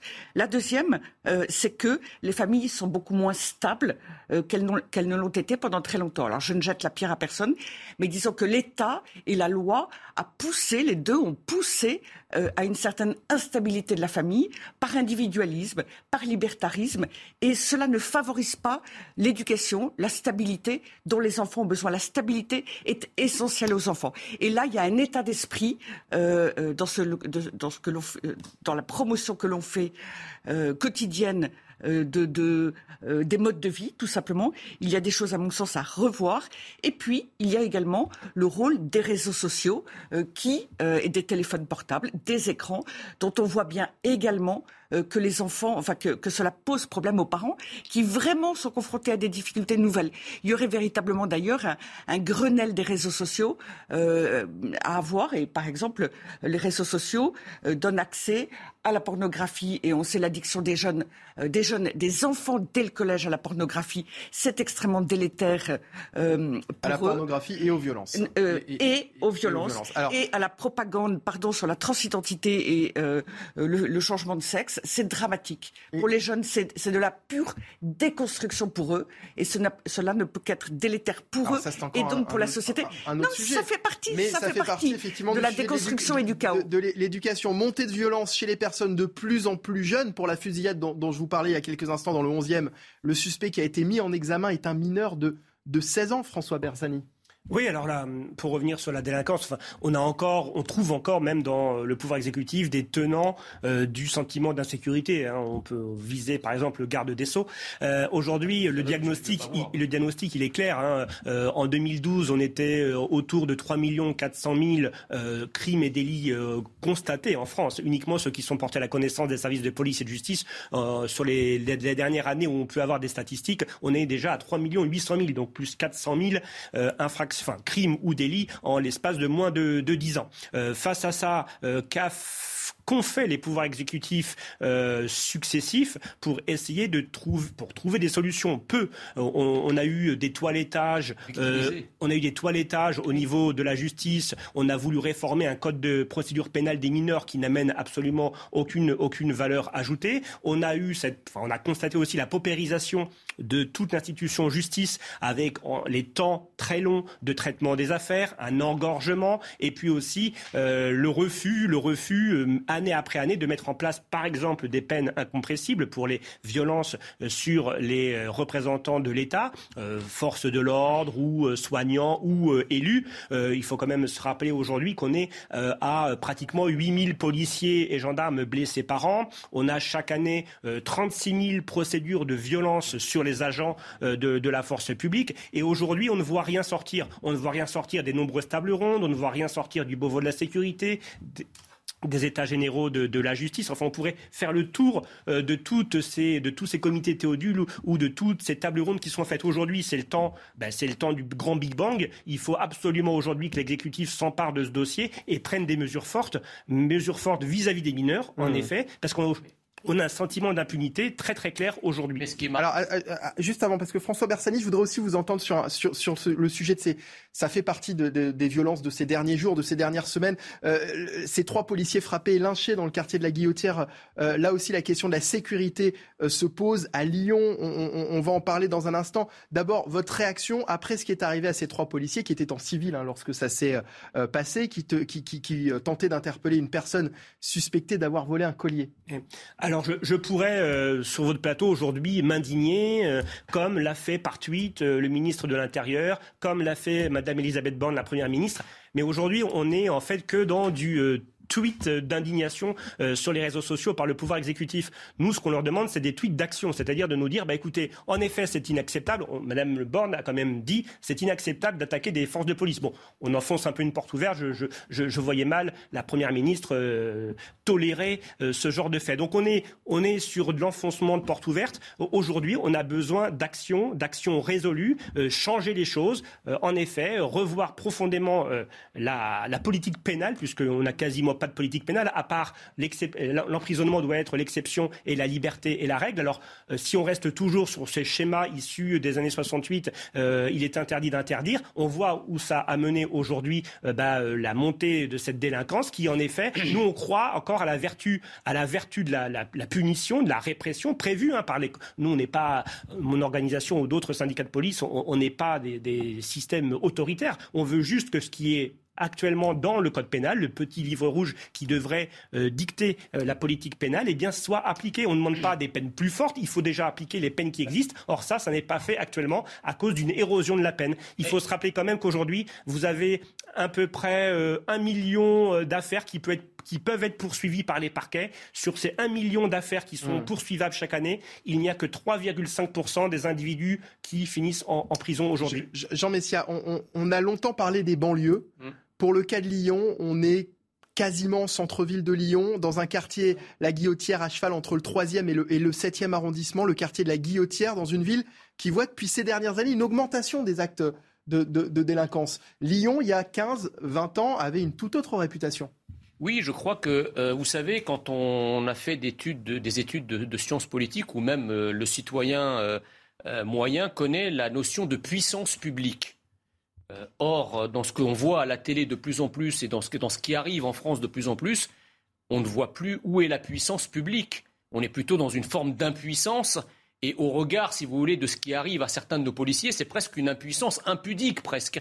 Euh, c'est-à-dire ça relève même de la pudeur citoyenne qu'un policier puisse se défendre. Or là, on voit bien qu'ils euh, ne peuvent pas le faire, sans doute inhibés parce qu'ils encourent de leur hiérarchie, des médias, du gouvernement, si jamais euh, ils se défendent. Ce, ce que je voulais dire, c'est qu'on ne peut pas comprendre ce qui arrive en France aujourd'hui uniquement avec les lunettes sécuritaires. Parce que vous l'avez très bien rappelé, la lunette sécuritaire permet de comprendre, par exemple, que certains quartiers, certains bastions, certains territoires soient aux mains de dealers, euh, de systèmes plus ou moins mafieux, de bandes de voyous, etc.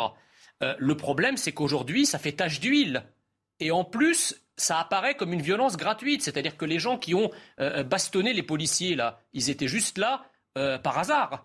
Euh, ils ont assisté par hasard à une course-poursuite entre des policiers et individus, et, spontanément, ils ont pris fait et cause pour le voyou, qui est d'origine algérienne, rappelons-le, en essayant de mettre la police hors d'état de nuire. Alors que dans un pays normalement constitué, s'il y a des mouvements spontanés, c'est plutôt pour venir en aide aux policiers. Et le jour où l'immigration sera une chance pour la France, ça sera le jour où on verra justement ces populations se mobiliser pour prêter main forte à la police et non l'inverse. Ça veut dire qu'on a une certaine jeunesse aujourd'hui qui, qui, préfère finalement, euh, enfin, pour, pour, qui bah, les actes de la police euh, sont forcément. Euh, c'est plus que ça. C'est nous sommes aujourd'hui. Il faut passer de la lunette sécuritaire à la lunette identitaire. C'est-à-dire que la violence à laquelle on assiste n'est plus simplement une violence qui a pour objectif de vous, ou pas seulement en tout cas, de vous dépouiller de votre portable ou de votre montre ou de votre bracelet. Ça, ça existe. Mais est venue se superposer une violence identitaire par laquelle des quartiers tenus, occupés hmm. euh, par certaines euh, immigrations, par certains éléments de certaines immigrations, se comportant comme des envahisseurs, eh bien, prennent toute incursion de la police comme une espèce d'agression étrangère sur leur territoire. Ludovine, de la, Ludovine de la Recherche, pour, ces jeunes, toute intervention de la police finalement est, forcément, est forcément injustifiable? Alors je pense qu'il y a un, immense mépris pour la police et euh, euh, dans la charia, dans la loi musulmane, vous savez que il y a une très très très grande sévérité vis-à-vis du vol, vis-à-vis du délit, vis-à-vis de la délinquance, etc. Alors après, il y a un effet de bande parce que tous les jeunes qui se sont, pris à, ces policiers, ils étaient une, dizaine. Il n'y a pas que des musulmans. Vous avez tout à fait raison, mais je vais jusqu'au bout il y a une très grande sévérité pour euh, le, non-respect ou la malhonnêteté euh, dans la loi musulmane.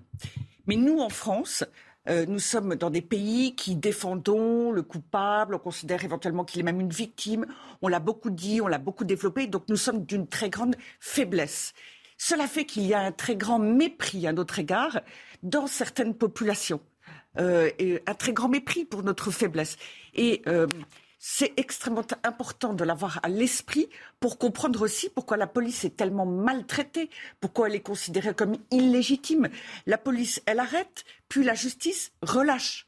Cela donne un très grand mépris et cela s'ajoute au fait que dans certaines populations, par exemple algériennes, euh, il y a aussi une haine de la France qui est poussée, euh, qui est promue, qui est revendiquée et que l'on retrouve dans certains politiques et encouragée et que l'on trouve dans certains politiques ou, qui est encouragée par certains partis politiques comme euh, la France insoumise. Et dans cette agression vis-à-vis de la police, hmm. il y a aussi cette haine parce que la police représente la France. Elle est je, voudrais, je voudrais vous montrer. Tout cela, c'est bien à entendre et à comprendre dans la mentalité, dans ce qui explique ces comportements. Mais nous emportons, euh, alors là, je vais aller dans un autre sens. Euh, nous emportons une part de responsabilité nous-mêmes. Je voudrais vous montrer le, tweet de Laurent Vauquier, le président de la région euh, Auvergne-Rhône-Alpes, qui, euh, lui, s'est attaqué directement au, maire de Lyon, Grégory Doucet, après cette, cette affaire. Ces faits divers ne sont plus des faits divers, ils sont le signe d'une civilisation qui sombre. Mais rassurez-vous, le maire de Lyon réfléchit à la possibilité de lancer un audit sur l'installation de caméras quelque part un jour dans la ville.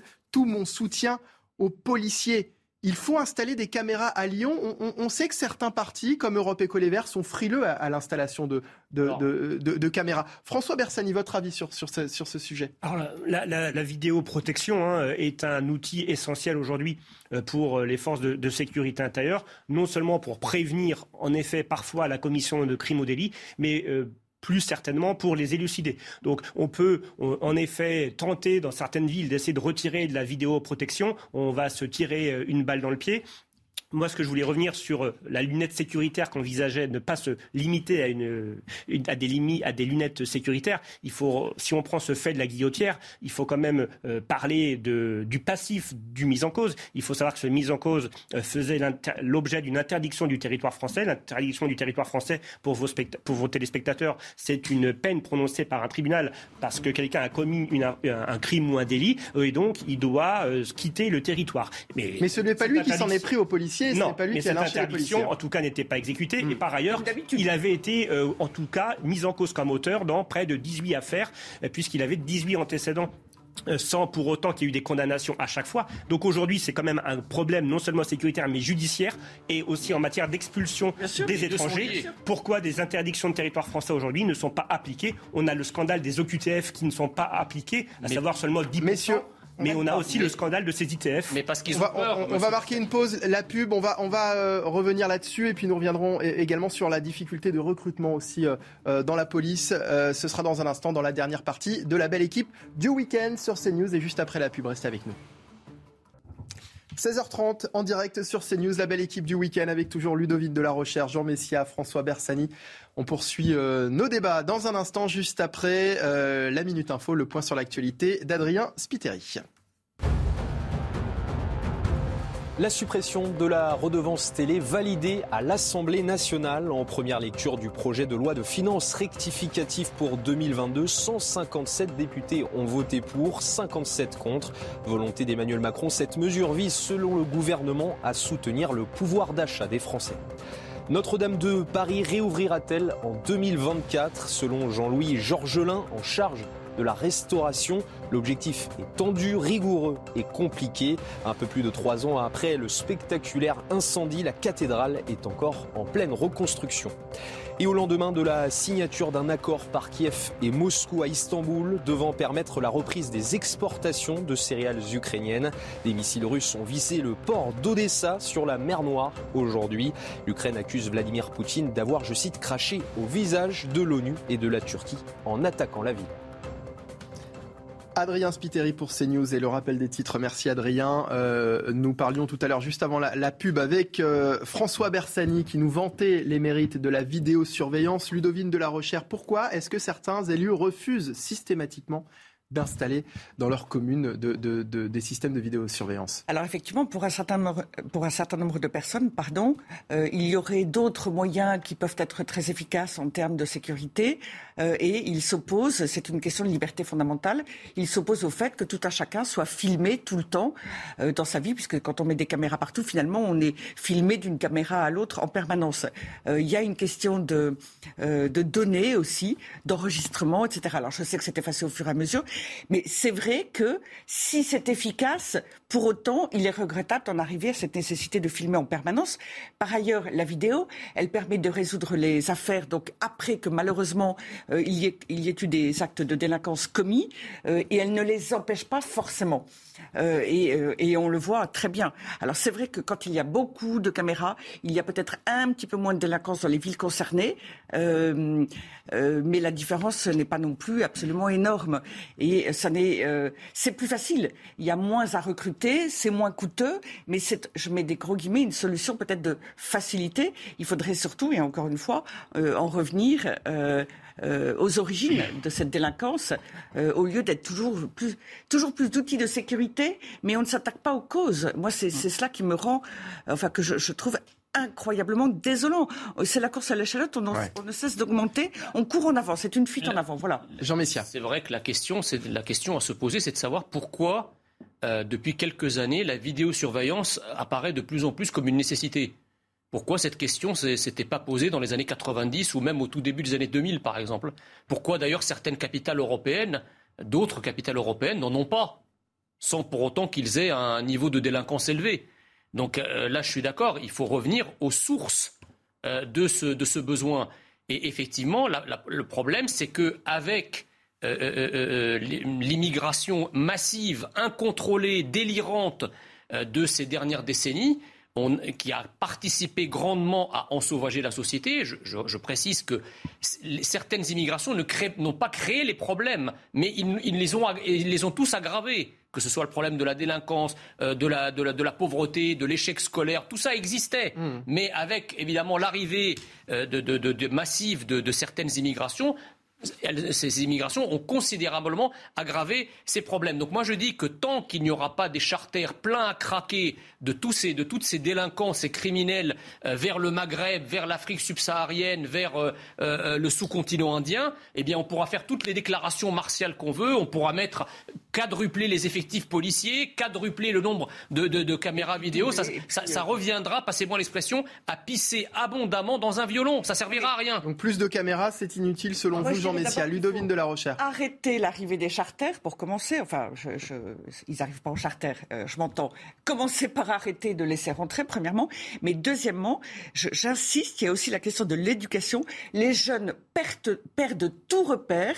Notre société fait tout ce qu'il faut pour qu'ils perdent tout repères tous, immigrés ou pas immigrés. Euh, et cela explique aussi, tout à l'heure, on entendait ces jeunes qui disaient qu'ils voulaient un travail dans lequel ils n'auraient pas besoin de travailler. Enfin, c'est non, ça fonctionne pas comme ça. Ça fait partie aussi de la décivilisation que nous vivons aujourd'hui. François, François Bersani. Alors, on peut, on peut regretter en effet le, besoin, la contrainte de devoir utiliser maintenant ces systèmes euh, de vidéoprotection qui sont souvent utilisés en effet comme un outil d'aide à l'enquête, donc soit a posteriori, mais on, prévient quand même. Euh, alors, c'est vrai qu'il y a quelques années, il y a 20-30 ans, on utilisait des caméras sur la voie publique uniquement pour la régulation du trafic. Aujourd'hui, c'est vrai qu'on est passé de la régulation du trafic aussi à une protection euh, de la population sur la, sur la voie publique. Et puis, euh, pour euh, deux exemples parmi d'autres, de, des partisans, des partisans de l'anti vidéoprotection, mais qui sont parfois bien contents d'en avoir a posteriori. par exemple, il faut quand même savoir que quand vous faites des retraits aux distributeurs de billets, eh bien tous les distributeurs de billets sont équipés de vidéos et donc ça nous permet d'élucider beaucoup d'affaires sur des vols de cartes bancaires. Quand vous êtes, quand vous faites votre course, vos courses au supermarché, vous avez des caméras qui vous suivent dans tous les rayons pour éviter, pour éviter des vols à, à l'étalage. Et aujourd'hui, parmi donc les tenants de l'anti-vidéoprotection, ce sont souvent les premiers qui viennent dans les services de plainte des commissariats ou des gendarmeries partout en France quand ils se sont fait voler un bien, leur mmh. vélo, leur voiture, et qui euh, sont outrés parce qu'on ne peut pas y décider l'affaire parce que euh, leur véhicule n'était pas euh, dans un axe d'une vidéoprotection. Donc il y a aussi un peu le, il y a aussi un peu, c'est un peu schizophrénique et selon parfois. Vous, et selon vous, c'est nécessaire? Ah bah c'est devenu nécessaire. Vous, les États-Unis, quand ils ont à New York par exemple avec la, la, la, tolérance zéro, ils se sont aidés. Mais encore une fois, la, la caméra de la vidéoprotection, euh, elle doit être suivie, ah analysée euh, par des opérateurs qui peuvent en effet précéder la commission d'infraction, ça n'est pas tout le temps utilisé euh, à posteriori. mais c'est pas ça, c'est que quand, quand, on, quand on arrive à choper la, ou, à, identifier la personne sur la base de, de, ces, de ces caméras de surveillance, qu'est-ce qu'il arrive? Parce que si vous voulez, on peut très bien attraper les gens, mais on, on voit bien que la chaîne derrière la chaîne pénale, une chaîne pénale. elle ne hmm. suit pas. Qu'est-ce pourquoi? Alors Après, ça c'est encore un autre. C'est encore non, très un, important parce sujet, que oui, oui, c'est important. Aujourd'hui, si vous voulez, le, le, gouvernement est tétanisé par la peur. C'est la peur qui aujourd'hui fait office de politique sécuritaire. La peur de quoi?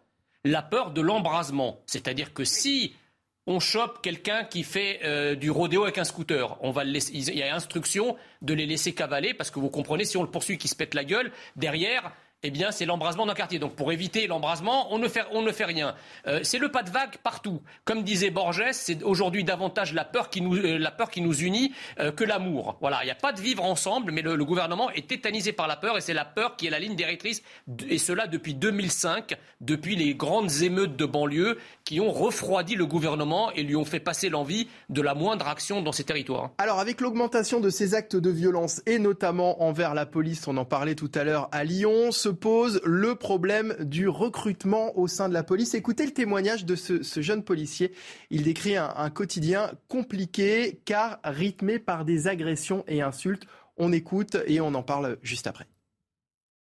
On a eu des jets de mortier, jets de mortier, jets de cocktail Molotov. Tous les jours, on est confronté à une délinquance qui nous insulte, qui nous traite. Ça va euh, du fils de pute, ou je vais brûler ta maison, je vais violer ta femme, euh, ou simplement juste des bras d'honneur. Ça va de rien à tout, carrément. Ça nous fait quelque chose, mais on se dit, oui, c'est des menaces. Ça devrait pas arriver. Généralement, on essaie d'être discret pour pas montrer où on habite. Quand je rentre du boulot, je regarde si je suis pas suivi, parce que ça arrivait à des collègues qui étaient suivis en rentrant du boulot. Mais euh, si on commence à vivre dans la paranoïa et la peur, le problème c'est qu'on va plus rien faire de notre vie en fait. C'est le quotidien de la, de la police, François Bersani, aujourd'hui, ça? Écoutez, il y avait une euh, enquête très récente euh, communiquée par la gendarmerie nationale qui euh, expliquait que même dans les brigades territoriales de campagne ou du monde rural, euh, ils assistaient pareil à une montée de la violence envers leurs forces de sécurité, donc envers les gendarmes, parce qu'il y avait de tout temps quand même un décalage entre le nombre de gendarmes blessés et le nombre de policiers blessés de par euh, le lieu où ils travaillent au quotidien. Aujourd'hui, euh, deux exemples. Par exemple, le mois prochain, au mois d'août, vous deviez avoir une incorporation en école de police de 1000 euh, policiers adjoints. 1000 policiers adjoints, ce sont anciennement les adjoints de sécurité, des contractuels qui touchent le SMIC et qui font le travail du gardien de la paix euh, en, début de, en début de carrière. Et bien sur les 1000 candidats qui étaient appelés à rentrer en école, il y en a 500 qui se sont désistés, qui ont reculé devant l'obstacle, parce qu'en effet aujourd'hui les conditions non seulement de travail, mais les conditions bien sûr de salaire euh, quand vous commencez dans la police nationale, les conditions de logement à Paris, vu le prix du logement quand on touche comme ça un salaire près du SMIC pour un policier, et puis surtout aujourd'hui les collègues policiers aujourd'hui ils, se sentent désarmés, ils se sentent désarmés euh, humainement, désarmés face, face à ces insultes, désarmés. alors si c'était que face à la délinquance, mais ils se sentent aussi désarmés juridique, juridiquement parce qu'ils sont dans une insécurité juridique dès lors qu'ils agissent sur la voie publique, ils se sentent à la merci euh, de toutes les procédures qui peuvent être diligentées contre eux. Et puis, ils n'ont pas non plus le soutien, en fait, ils ne perçoivent pas le soutien de leur hiérarchie et de l'administration, euh, qui n'est pas suffisamment présente pour soutenir les forces de police. D'ailleurs, sur vos plateaux, combien de fois vous avez des porte-paroles de la police nationale, euh, de la préfecture de police, du ministère de l'Intérieur qui viennent? Non, vous avez des représentants syndicaux parce qu'il oh, y a un blackout au niveau mmh. euh, des services de communication du ministère qui ne sont pas là pour valoriser apparemment le travail de la police. Et autre exemple sur le recrutement des gardiens de la paix, il faut que vous sachiez qu'en 2012, on recrutait donc pour, vous aviez en gros un candidat qui était reçu sur 50 postulants. Aujourd'hui, vous en avez un sur cinq parce que le nombre de candidats baisse. Le, un des derniers concours de de la paix, c'était 3600 places. Vous avez eu 19 000 candidats. Alors qu'auparavant, vous aviez un nombre beaucoup plus important de, candidats. Alors hier, Alexandre Touzé, qui est vice-président LR euh, du Conseil départemental de l'Essonne, était invité, euh, dont peut tous dire, sur euh, CNews, et il a pointé du doigt les menaces dont les policiers sont, sont, la cible. Je vous propose de l'écouter. C'est des personnels qui, ne veulent même plus rester sur le territoire tellement leur métier est difficile. C'est de plus en plus, ils ont peur pour leur famille, ils vont habiter à 20 ou 30 kilomètres de leur exercice euh, professionnel. Donc c'est effectivement euh, très grave. On n'a plus de policiers expérimentés qui veulent venir travailler en Essonne. On a des halls d'immeubles avec les noms, avec euh, les noms de, leurs conjoints, avec effectivement c'est extrêmement compliqué pour eux d'exercer. Jean Messia, vous me disiez en écoutant, cet extrait, ça vous paraît totalement invraisemblable ces, propos ah mais c'est lunaire. Dire, je, pense que n'importe quel citoyen d'un autre pays, et y compris les citoyens français, euh, seraient enfin sont estomaqués de savoir cela. Dans quel pays au monde c'est à la police de se cacher? Dans quel pays au monde c'est à la police de déménager ou euh, de se rendre anonyme pour pas être agressé? Tant qu'on ne donnera pas instruction aux forces de l'ordre, qu'on ne leur donnera pas euh, des pistolets des balles en caoutchouc pour effectivement provoquer chez leurs agresseurs des sensations dont ils se souviendront longtemps, eh bien, je crains que ça se passe comme ça et que ça aille de pire en pire. Aujourd'hui, ce sont en gros les délinquants et les criminels qui sont devenus des flics et les flics qui, doivent en fait s'enfuir comme si c'était eux les délinquants et les criminels. C'est-à-dire le, oui, la peur a changé de camp. Le, jeu, du, policier du voleur qu'on jouait quand on était, quand on était enfant. Eh bien, en fait, les rôles sont inversés en quelque sorte. C'est quand même stupéfiant. Et cela parce qu'encore une fois, moi j'insiste, ça n'est pas un problème de moyens, c'est un problème de philosophie, c'est un problème d'idéologie, c'est un problème de doctrine. Tant que le ministre de l'Intérieur ne donnera pas instruction aux policiers de rentrer dans l'art des envahisseurs, de se défendre quand ils sont agressés et attaqués, à la guillotière, pourquoi les flics n'ont pas fait usage de leurs armes, ne serait-ce qu'en tirant en l'air? Dans quel pays au monde des policiers seraient agressés de cette façon, en étant inhibés sans même pouvoir sortir leur arme pour se défendre et défendre leur vie? Mais on est chez les fous quand même. Hein. Ça revient à ce que vous nous disiez tout à l'heure, François Bersani. Les policiers aujourd'hui ont, ont peur de, faire usage de leurs armes? Oui, il y a une forme en effet d'inhibition ou d'autocensure, parce qu'on voit bien aujourd'hui le parcours du combattant euh, qui est pour un policier, dès lors qu'il va se défendre alors en, légitime, en légitime défense, euh, il y aura bien forcément le stade de, la garde à vue, il y aura peut-être même un déferment euh, devant le procureur puis le juge, et puis pourquoi pas non plus une mise en examen. et puis aujourd'hui, on a des collègues qui sont suspendus des mois et des mois et des mois en attendant que les procédures arrivent jusqu'à leur terme et qu'ils soient reconnus en effet euh, non coupables des faits qui leur sont reprochés. Pendant ce temps-là, ils n'ont pas de salaire. Pendant ce temps-là, ils doivent rechercher un autre métier euh, pour euh, faire bouillir la marmite. Donc aujourd'hui, en effet, on a beaucoup de collègues qui se disent bah, à quoi bon? À quoi bon, en effet, me défendre, défendre ma peau? J'espère juste que le, la, tempête, la tempête passe parce qu'aujourd'hui, je ne veux pas affronter. Mais c'est ce désarmement, ce désarmement matériel, le désarmement moral, le désarmement en idéologique et la doctrine qui fait qu'aujourd'hui, les policiers ne se sentent pas appuyés. Et c'est aussi pour ça qu'on a un nombre de suicides euh, qui flirtent chaque année avec les 50 à 60 suicides. Alors bien sûr, euh, pour le ministère de l'Intérieur, c'est toujours multifactoriel. Hein, ça ne, ce ne sont jamais des causes purement liées à la profession. Euh, chez Orange, ça a pu être démontré. En tout cas, pour l'instant, on estime toujours que dans la police, ça va être des causes plutôt personnelles qui vont mmh. prendre le dessus. Mais aujourd'hui, cette crise de vocation et ces témoignages que vous pouvez avoir de nouveaux collègues, eh bien, ça devient de plus en plus euh, inquiétant. Comment est-ce qu'on en est arrivé là, Ludovine de la Recherche Alors, euh, Rappelons-nous d'abord que mai 68 s'est joué beaucoup contre la police. Il y avait beaucoup de slogans contre la police, contre les familles aussi, famille Jevoué, rappelons-le. Il y a plus de 50 ans. Encore une fois, la famille Duc. Oui, mais justement, ce sont, ceux-là, ce sont ceux-là euh, qui sont au pouvoir et qui ont laissé faire un immigrationnisme massif et sans faire aucune euh, sans veiller euh, à respecter les Français, à respecter les besoins, le mode de vie français, etc. Euh, on considère d'ailleurs que l'immigré est comme un pion, c'est-à-dire qu'une personne est comme un pion, on peut la déplacer d'un pays à l'autre, comme si ça n'avait pas d'importance. L'impact est immense pour les immigrés comme pour ceux qui les reçoivent, premièrement. Deuxièmement, on en arrive aussi à des Jean-Luc Mélenchon qui tweetent la police tue. C'est absolument atterrant, irresponsable et gravissime. Et puis troisièmement, cela alimente aussi un certain nombre de magistrats euh, et euh, on voit que la justice ne condamne pas. Euh, elle, elle, est amenée, mais y compris par la dernière loi sur la justice, qui dit que dans la mesure du possible, au maximum, les peines de prison elles-mêmes doivent être faites euh, en milieu ouvert, ce qui est complètement contradictoire et ce qui est inefficace. Euh, et puis avec euh, des peines avec sursis indéfiniment. Et puis aussi parfois des coupables. Là, je pense à ce chauffeur de taxi qui a été condamné, enfin qui a été reconnu coupable de viol et qui n'a pas été condamné, qui ne fait pas de peine de prison.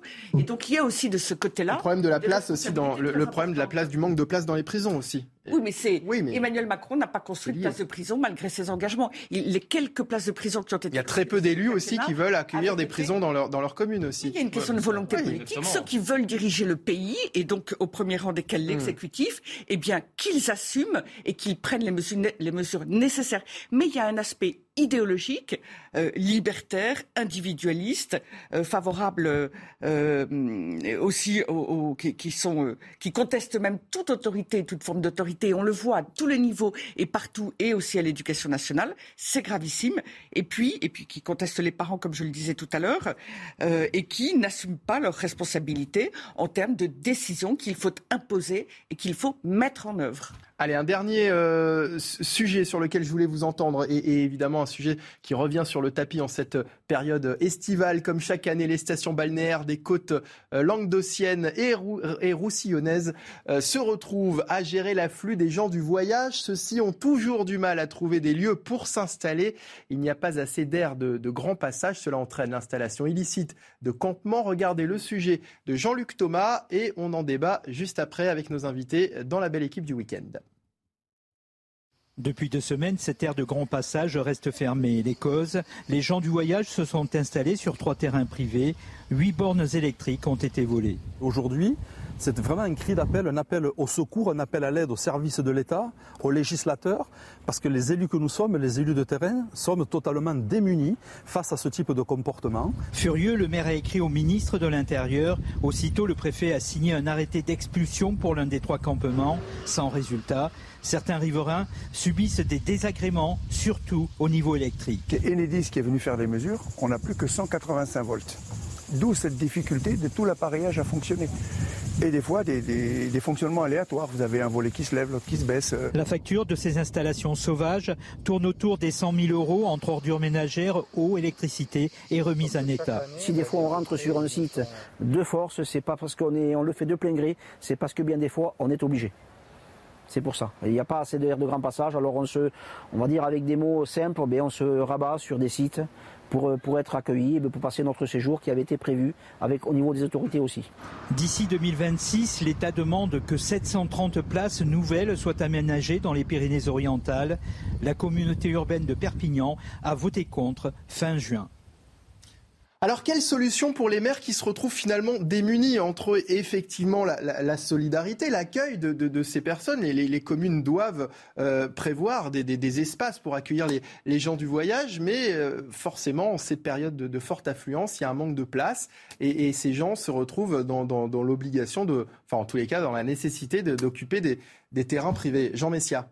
Ben, on nous dit que les gens du voyage n'ont pas d'air. Euh, de stationnement, j'allais dire, il ne manque pas d'air, dans tous les sens du terme. Euh, vous étiez obligé là de... Euh, non, non, mais il ne manque pas d'air avec un E, vous l'avez compris. Oui, donc j'ai compris. voilà. je crois que c'est un vrai problème parce que si vous voulez, quand on regarde le coût des équipements détenus par les gens du voyage, sur l'image qui est derrière vous, on voit notamment un, un, modèle de voiture qui coûte plusieurs dizaines de milliers d'euros. Euh, sans parler de, des caravanes. Bon, alors vous me direz, c'est leur résidence, mais euh, ça ne change rien. Comment, si vous voulez, on peut autoriser des gens à voler euh, euh, l'électricité, à voler l'eau, parce que c'est ça qui se passe. C'était le contribuable français qui paye finalement ce qu'un certain nombre de gens du voyage ne payent pas. Alors je ne dis pas tous, je ne dis pas partout, mais c'est quand même des pratiques assez régulières de la part des, gens du voyage. Alors moi, je veux que la justice, là encore, en tout cas la, sécurité, la, la mise de l'intérieur soit tout à fait ferme. Qu'on s'entende. Quand on occupe un terrain privé illégalement et qu'il y a un arrêté d'expulsion, l'arrêté doit être suivi des faits. Et si euh, les, gens euh, sont récalcitrants, eh bien, il faut confisquer les caravanes, confisquer les voitures. Et là, encore une fois, c'est la fermeté de la République française Mais alors après, qui va faire appliquer les lois. On s'entend, Jean Messia, parce que ces gens expliquent aussi qu'ils occupent des terrains privés parce qu'ils n'ont pas de place, dans, ils, ne trouvent pas dans ces périodes de forte affluence de place euh, mis, à leur, mis à leur disposition. Bah, ils dans des Donc, où il n'y a pas François Bersani. Alors c'est un peu, c'est un peu plus complexe que ça parce que pour bien connaître ce, cette problématique, on, on rencontre aussi d'abord sur certaines aires de grand passage des familles qui ne veulent pas se mélanger parce qu'il y a euh, parfois des vieille rivalité entre familles de gens du voyage et donc même quand il reste de la place sur une aire, si c'est pour aller se mettre à côté de la famille X ou de la famille Y, ils n'en veulent pas. Même hors euh, grande période de fréquentation, vous avez euh, des gens du voyage qui s'installent hors zone prévue, même quand elles sont vides, parce que pas à leur goût, parce que pas à leur goût, parce que pas près d'un centre commercial, parce que pas près, parce que trop près de la route, parce qu'on peut trouver tous les tous les prétextes pour refuser l'implantation euh, l'implantation sur une aire. Alors je, je, ne dis pas qu'il n'y a pas de problème de manque de place sur certaines aires, mais ça n'est pas la majorité de l'espèce. Hein, c'est comme les poissons volants. Euh, maintenant, le, le, ministre de l'Intérieur avait annoncé il y a quelques mois une grande mesure phare pour lutter contre ce phénomène, c'était la verbalisation donc par amende forfaitaire, comme il avait fait pour les usagers de stupéfiants ou les occupants illicites de halls d'immeubles. Il était prévu qu'il y ait une amende forfaitaire délictuelle pour les occupations comme ça. Ils pas. Un dernier mot, euh, Ludovine de la Recherche, 30 secondes, un rapidement. Peu comme euh, pour les squats, hein, finalement, vous avez des personnes qui, pour différents motifs de problèmes de logement, alors là, c'est un logement un peu particulier, mais c'est un logement, euh, enfin, le, terrain leur sert de logement pour mettre leur caravane.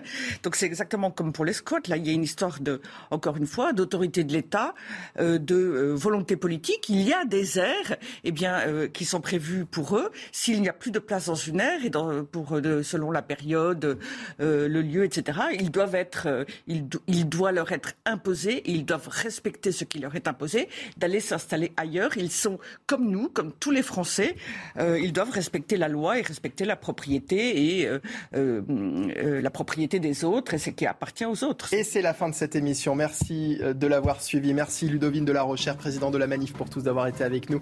Jean Messia, président de l'Institut Apollon. François Bersani, porte-parole unité SGP Police Île-de-France. Merci euh, à vous trois. Merci aux équipes euh, de CNews, euh, à Samira Chabi à, l'édition. Merci à Audrey Misiraka à la réalisation, Guillaume au son, Pierre. Euh, euh, Maurice à la vision et Rémi Savary à l'édition assistant régie. Merci à toutes les équipes de CNews. Euh, la suite dans un instant avec Punchline qui est présenté ce soir par Elodie Huchard. Bonne, bonne fin de journée sur CNews. Bye bye.